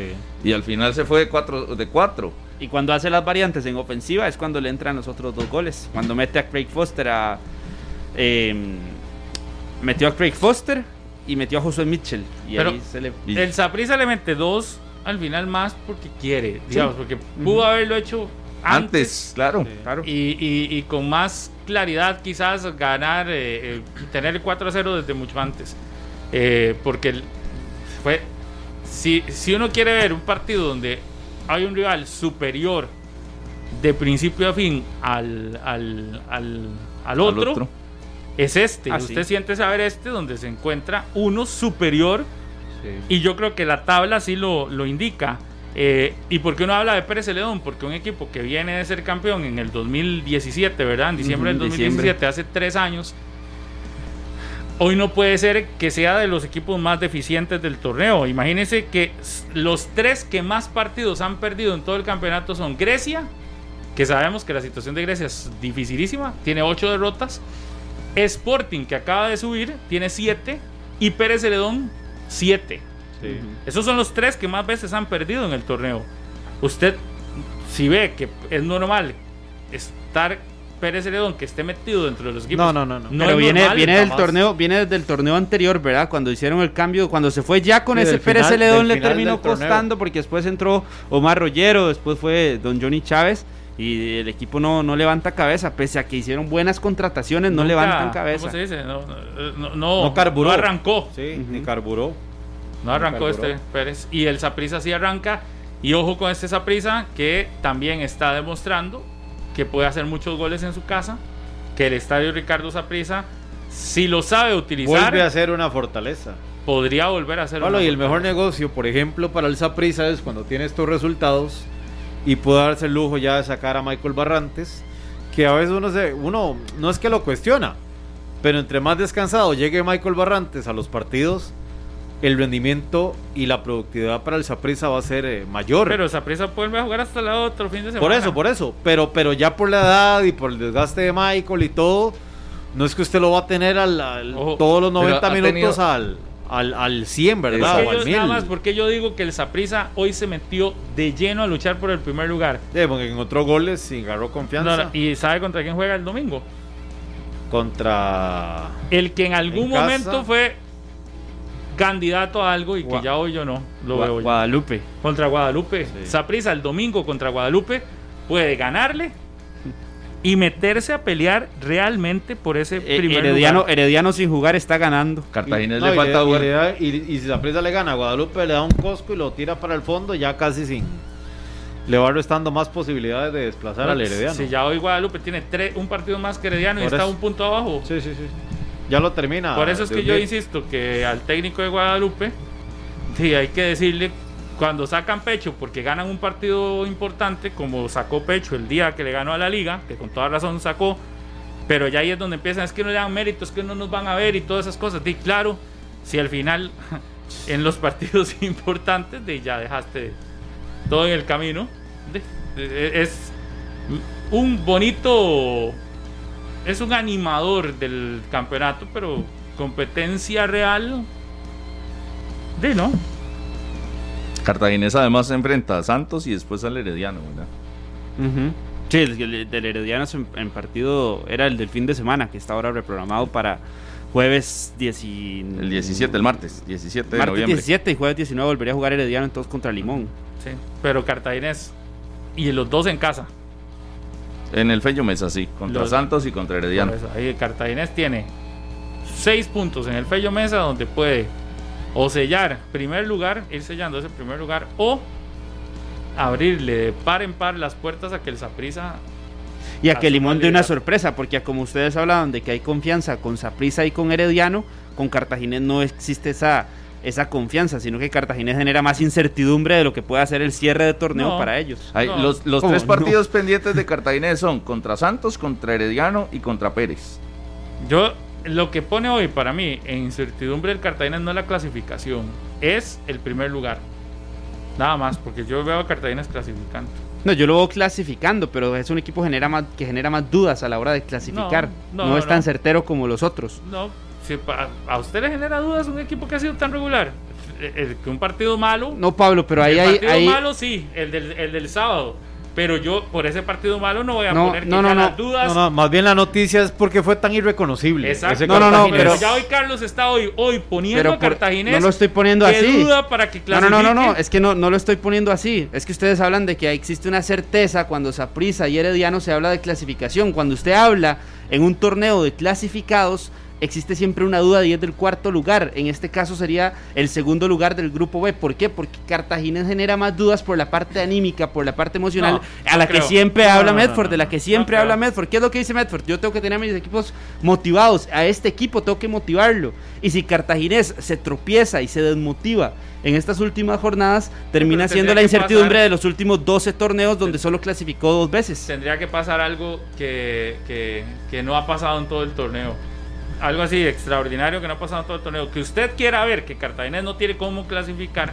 No, no, ya es su es el líder, Pablo. Obviamente que sí tiene cómo, pero su genera más incertidumbre. Usted se está diciendo de que yo no creo en que Cartaginés va a clasificar. usted no, no, no, no. Solo está poniendo Estoy duda. diciendo que genera más incertidumbre de los Es lo cuatro. Mismo. incertidumbre, Que genera duda. más incertidumbre de los cuatro. Para mí no, incer- Yo no no. genera ninguna incertidumbre. Incertidumbre, duda. En ninguno. ¿Qué es? Sí, sí.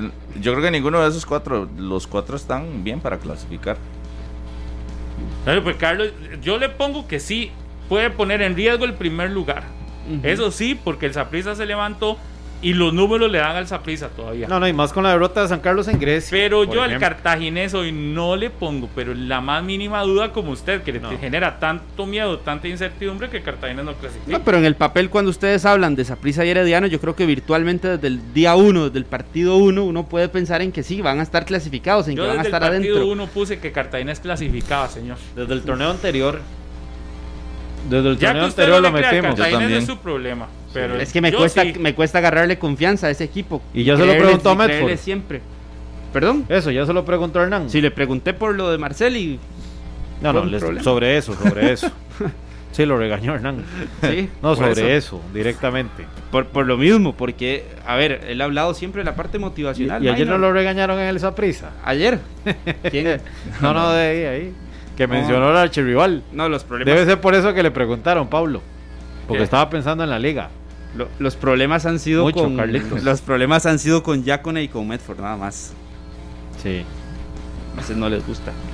Cartaginés contra el Santos, eh, ahora me parece que se va a enrumbar de nuevo al, al Cartaginés. Debería, con lo que hemos torneo. visto este torneo, Lo debería. que sí tiene que hacer el Cartaginés es presionar a sus jugadores para que no se sientan ya, ya que todo lo lograron, ¿verdad? Entonces, Exacto. ¿qué tiene que hacer? Presionarle que este partido contra Santos es no es de recibo ni un empate No ni le- una derrota. No le convocaron a ninguno al Cartaginés. No.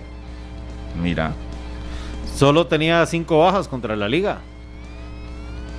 ¿Verdad? Tenía, no tenía a William Quiroz, no tenía a, bueno, digo Estrada, no tenía a Andy. Reyes, no tenía a William Fernández. Y me No, William Quiroz, ahí, eh, William William Quiroz. Quiroz y uno más ahí. Pero, pero Cartagena está en un buen equipo. Oiga, y, a- y aquí lo difícil para un equipo como Limón que no ha jugado es eso, es quedarse sin jugar. Porque Limón es el equipo con menos derrotas en todo el torneo. Aunque ustedes no lo crean, es el equipo que menos veces ha perdido. De los 12 equipos, bueno, no, solo la Liga y Herediano, que tienen ahí, eh, la Liga sí tiene menos, solo dos. Pero todo el grupo E es el que tiene menos derrotas. Sí. Y si nos vamos, eh, Limón solo tiene tres derrotas, las mismas que Herediano y la Liga que tiene dos, pero es que el torneo de la Liga ha sido Aplastante. Sí, muy, muy, muy, muy bueno. Pero los números de Limón, siendo en su grupo el que menos derrotas tiene, lo deberían de tener ahí metido de lleno en, en- en pelea. Y sí está metido de lleno en pelea, pero sin jugar, qué difícil es para Limón, porque se va quedando atrás y si otros van sumando, sí, se, puede, se puede complicar. Por ejemplo, Limón el fin de semana, el miércoles, también tiene un partido No, y contra ese mismo equipo se va de Guadalupe. de solo, vida o muerte contra Se- Guadalupe. Se va presionando solo el equipo de Limón por las circunstancias. Sí, Limón, por ejemplo, el domingo, el miércoles, si le gana a Guadalupe, puede volver a asumir el segundo lugar. Pero eso sí, con dos partidos, no, con un partido más que el El Saprissa. Si Limón le falta jugar contra Guadalupe, bueno, es que los dos últimos partidos de Limón, Herediano. Herediano Eh, y Alajuelense, porque tienen que recibir a Guadalupe y visitar a Santos, que visitar a Santos para ellos sería prácticamente ser locales en este torneo, en el Eval Rodríguez. Después tienen que recibir a Herediano y por último visitar a la liga. que será en el Carlos Ugalde ese, ¿verdad? Y ayer en la tarde había un duelo, bueno, pero ese ya casi. El otro es, Dos duelos. Ayer, pero ayer en la tarde había un duelo entre los cuatro equipos que estaban ahí por no quedar de último del grupo B. Y los empates más bien dejan todo igual. Eso sí, le dan un golpe a Guadalupe que prácticamente está quedando noqueado en el cierre del torneo porque en casa este, pierde puntos contra Sporting. Y el otro es que el Santos, ustedes no vieron eso del Santos, va ganando, tiene todo para ganar y el horror Dos partidos seguidos le pasa ya. el horror del guardameta del Santos es. Es el equipo con más empates del torneo, creo, el Santos de de, hecho, ayer el presidente en sus redes sociales se disculpó con, dice, con la poca y fiel afición del Santos. Me disculpo por lo que estamos viendo en la cancha. Pues que el error de Forbis, ¿verdad? Es, es, es grueso. Vamos con el Guadalupe contra Sporting. Primero, ese 2 por 2 que se dio en el estadio Collella Fonseca. El Guadalupe que eh, empieza perdiendo, luego le da la vuelta al marcador Y al termina cierre. empatando. Al 96 Sporting empata. En en los dos, por eso digo, en los dos de la noche pasó lo mismo. En el cierre le empatan el partido a los locales. Y le expulsaron a Sebastián González a Guadalupe en el 88. Y Justin Day le volvió a anotar. Tenía rato sin anotar. Llegó a siete goles Ya en, en el Scott campeonato haciendo un nacional. remate ahí de rodilla. De rodilla. Qué bárbaro. Una nueva Jan técnica. Scott, nueva técnica. Saludos a Jan. Y salió como desviado. No, pero ya regresó a la cancha, ¿verdad? Eh, Jan que estuvo lesionado algunos días. Qué difícil es para los equipos cuando usted les empieza a dar eh, títulos de favorito y todo eso, y los jugadores se la empiezan a creer y se olvidan de lo que están compitiendo, que, que porque sean favoritos o porque estén en algo, no se, no se pierdan. A mí me parece que lo de Guadalupe se perdió, este equipo se perdió en un momento del torneo, se perdió totalmente, el equipo es otro. Lo vi el fin de semana pasado en Jicaral, perdido. Y creo que fue después de la derrota de la victoria contra Oiga. el Cartaginés, de le ha ido malísimo. Vio, vio esa Pablo un remate de José Luis Cordero Fue a de tres tiro dedos. de esquina a tres dedos. Casi, casi hace el gol del año, digamos. eh, José Luis Cordero con ese intento de gol olímpico. Y ese es otro, ese es otro intento que hubiera sido el gol del año, ese sí. Ese también. Pero ese, ese sí fue más despeje. Ese fue un despeje, Bueno, pero para los que nos escuchan en radio es un, re- es un despeje de casi de cancha a cancha. No, de Y de media la cancha. media cancha. Que casi sorprende a Donis Pineda, ¿verdad? Que le tiran mucho así. que se lesionó Sí. a Donis, ¿verdad? Eh, No sé si fue en esa o en otra, pero salió lesionado el partido. Y, y Sporting que, que, que necesitaba puntuar porque siente a Jicaral ahí a la par. Ya se despegó, ese puntito es... No, pero quedaron igual. Es solo un punto. Por eso, por eso, pero, pero imagínense lo que hubiera pasado. Bueno, queda, Sporting queda igual, pero... Recibe a la liga que viene con paso perfecto Sí. como visitante. Como visitante. Y Jicaral, que a mitad de semana juega en casa el jueves a las 2 de la tarde contra Grecia. contra Grecia. Eso, eso es una final por el último lugar adelantado. Sí, sí, sí, sí. Ahí van a medir fuerza los últimos, Bueno, aunque puede los cambiar. últimos por eso- lugares. Bueno, con la derrota sí. de Jicaral, eh, de Sporting. Si Sporting pierde contra la Sí. liga y Jicaral le gana a Grecia, Sí, sí, sí. ya Jicaral con Yacon en casa está volviendo a tomar el, eh, su, su casa, su estadio como una fortaleza con No, y, el, y el equipo está Y el jugando equipo bien. está jugando muy bien, Claro, claro. está jugando mejor. Se nota mejor Jicaral. Sí, está más ordenado y, está, Sí, sí, y, sí, sí. y se compacta dependiendo del partido. que- Y, el, y en la fecha 15 juegan Grecia Sporting. Que ahí podría, Sí. podría toparse entonces otra vez al último lugar. que Sporting inició bien y fue una empezó a inflarse la bomba, empezó a inflarse y la explotaron. Y no, no, no, eh, simplemente no es el Sporting que empezó el, el mismo torneo con No. muchos refuerzos. Demasiado, demasiada inestabilidad para el equipo del Sporting, que no juega mal, No, ¿verdad? Pero de ahí, yo no sé si es la, la trayectoria o, o- o el histórico de los Benjamines de campeonato nacional que les pasa mucha factura, ¿verdad? Y, y- y pese a que tienen hombres muy experimentados en la máxima categoría, de ahí no sé, como que, como que no asumen ese rol. Justin. Daly había puesto el 1 por 0 a favor de Sporting. Después reaccionó Anthony Contreras con eh, el empate. Y vamos a ver cómo el cuadro Guadalupe se va de nuevo al frente en el, partido. Arias, de cabeza. Con Dean John, que te- andaba estrenando peinado también. Y baile. ¿Cómo Y bailó? celebración, claro. Saludos a Dean. Sí. Que- Celebró ahí como, como, como un zombie, algo así. Ah, ¿en serio? Sí. Sí, sí, la presencia de, de Luis Torres eh, en el conjunto guadalupano. Y... Ahí viene la anotación para los que están viendo. Ah, no, es que sí, había que celebrarlo de Dean John de cabeza. De palomita. Imagínense, véalo. Oh, ahí está, sí, como zombie, sí, sí. Como un zombie. Un baile ahí diferente de Dean, que pocas veces lo ve uno anotando de cabeza y aquí lo hace, se lanza eh, cerrando. Bueno, pero ese, por ejemplo, ese gol, error defensivo de, de- de- de Sporting, cómo queda solo y cómo llega completamente solo a cerrar eh, Dean Young en el área, ¿verdad? Eso para un técnico, ¿cómo lo interpretará? Ver que a usted le cabecen solo, solo, solo en el área. Ah, no, es que tiró como cinco celebraciones ahí, Dean, Sí, sí, sí. en una sola. Tenía rato de no anotar y seguro las tenía guardadas.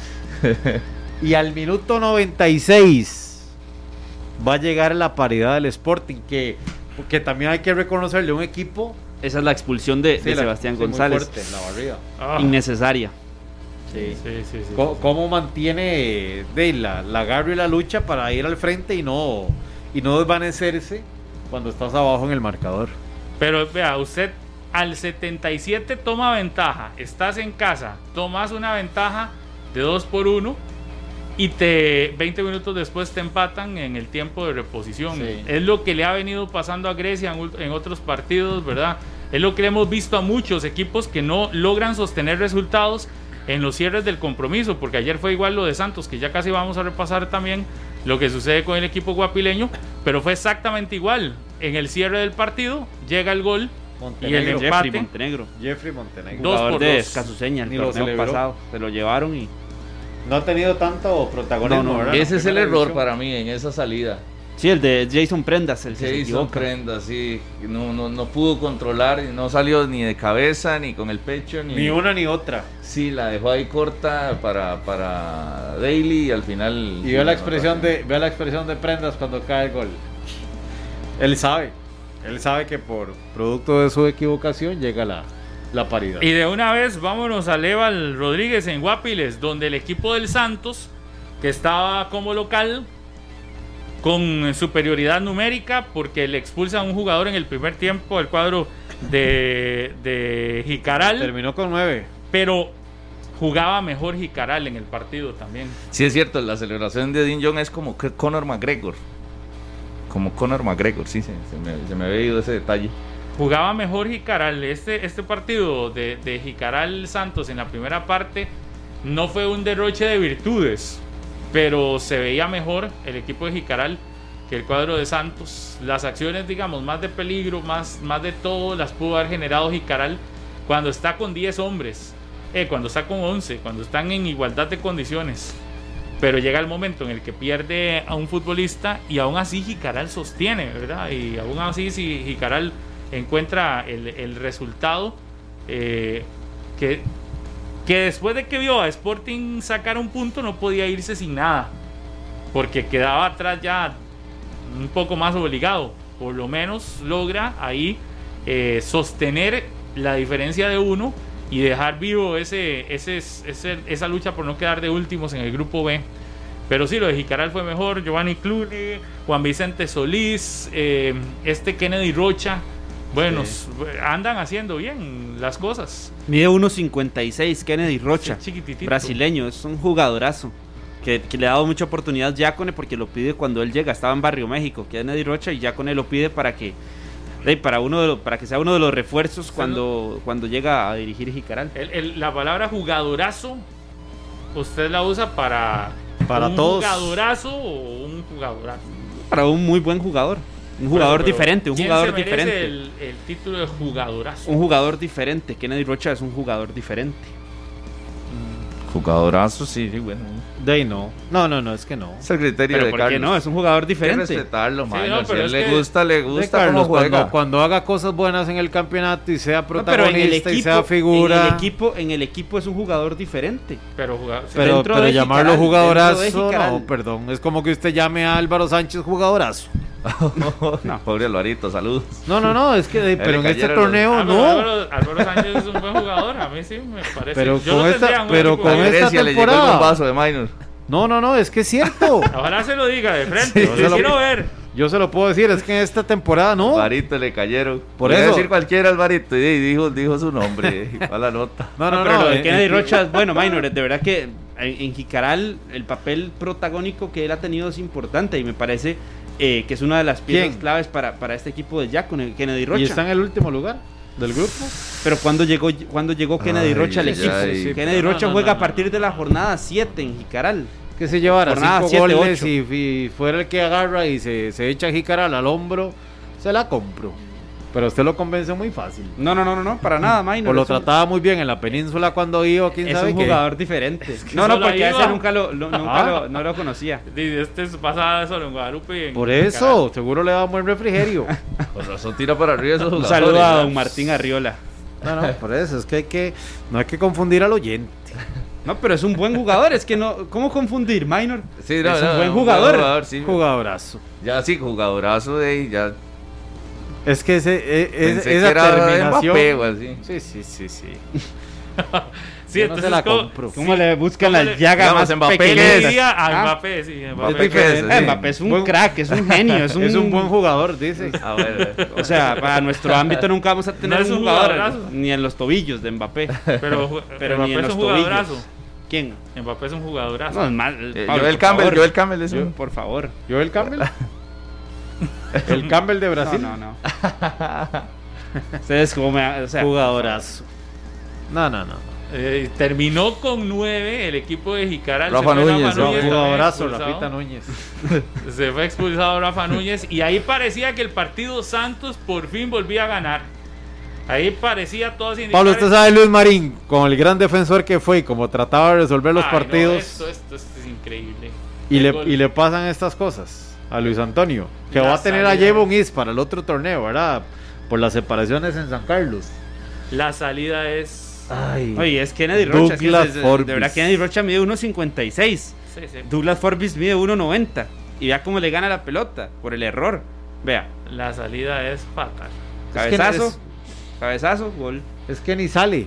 O sea, sale a, a Ayer, nada. está, ayer estaba viendo la transmisión. Ni se lo llevó, ni a la bola, ni al jugador, ni a nada. Y decía el colega Álvaro Castro que salieron, pero pegando patadas y todos los jugadores del Santos. Por supuesto, claro. Iban, pero es que eso fue al minuto. Saludo a mi mozo. Eso fue al minuto 91 ese gol.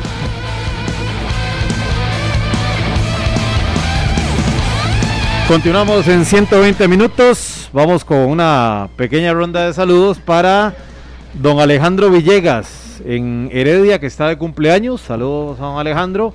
Y nuestro buen amigo Sergio Alvarado, periodista de La Teja, Feliz cumpleaños. que está de cumple, cumpleaños. que está de cumpleaños Mi hoy. buen mi- amigo, un- Sergio. Mi buen amigo. Como diría Carlos, un periodistazo. Un periodistazo. Calidad de ¿Quién hizo el gol de Jicaral? No fue Eder Solórzano, minor, fue Eder Solórzano. Eder Solórzano. Y Eder este diciendo Solórzano. que Aquí fue Cano, hablando que de un jugadorazo que le ganó a Douglas Forbis con la baja estatura. ¿Cuánto mide, 56. cuánto mide, cuánto Ah. mide Eder Solórzano, minor? Sí, sí, pero usted estaba haciendo Bueno, pero referencia por la a- a, estatura al Cano final. con el gol. Pero levantó No, a y ni siquiera, Rocha. y ni siquiera a Rocha, ni siquiera anotó. A Kennedy pero Rocha, igual es porque un no- jugador importante. Kennedy Rocha, jugadorazo y que le anotó el Santos y ninguna, Ninguna. fueron correctas. Y otra cosa que le tengo que decir, viendo sus redes sociales, le preguntan que con quién es el que se lleva mejor de la redacción y adivinen con quién puso foto. No, pero no fue Con la Pablo redacción, Guzmán. Fue de 120 minutos. Ah, con no. Pablo.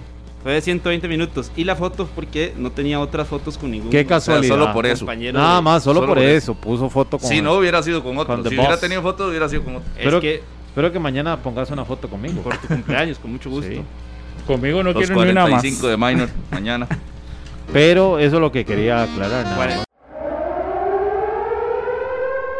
Este programa fue una producción de Radio Monumental.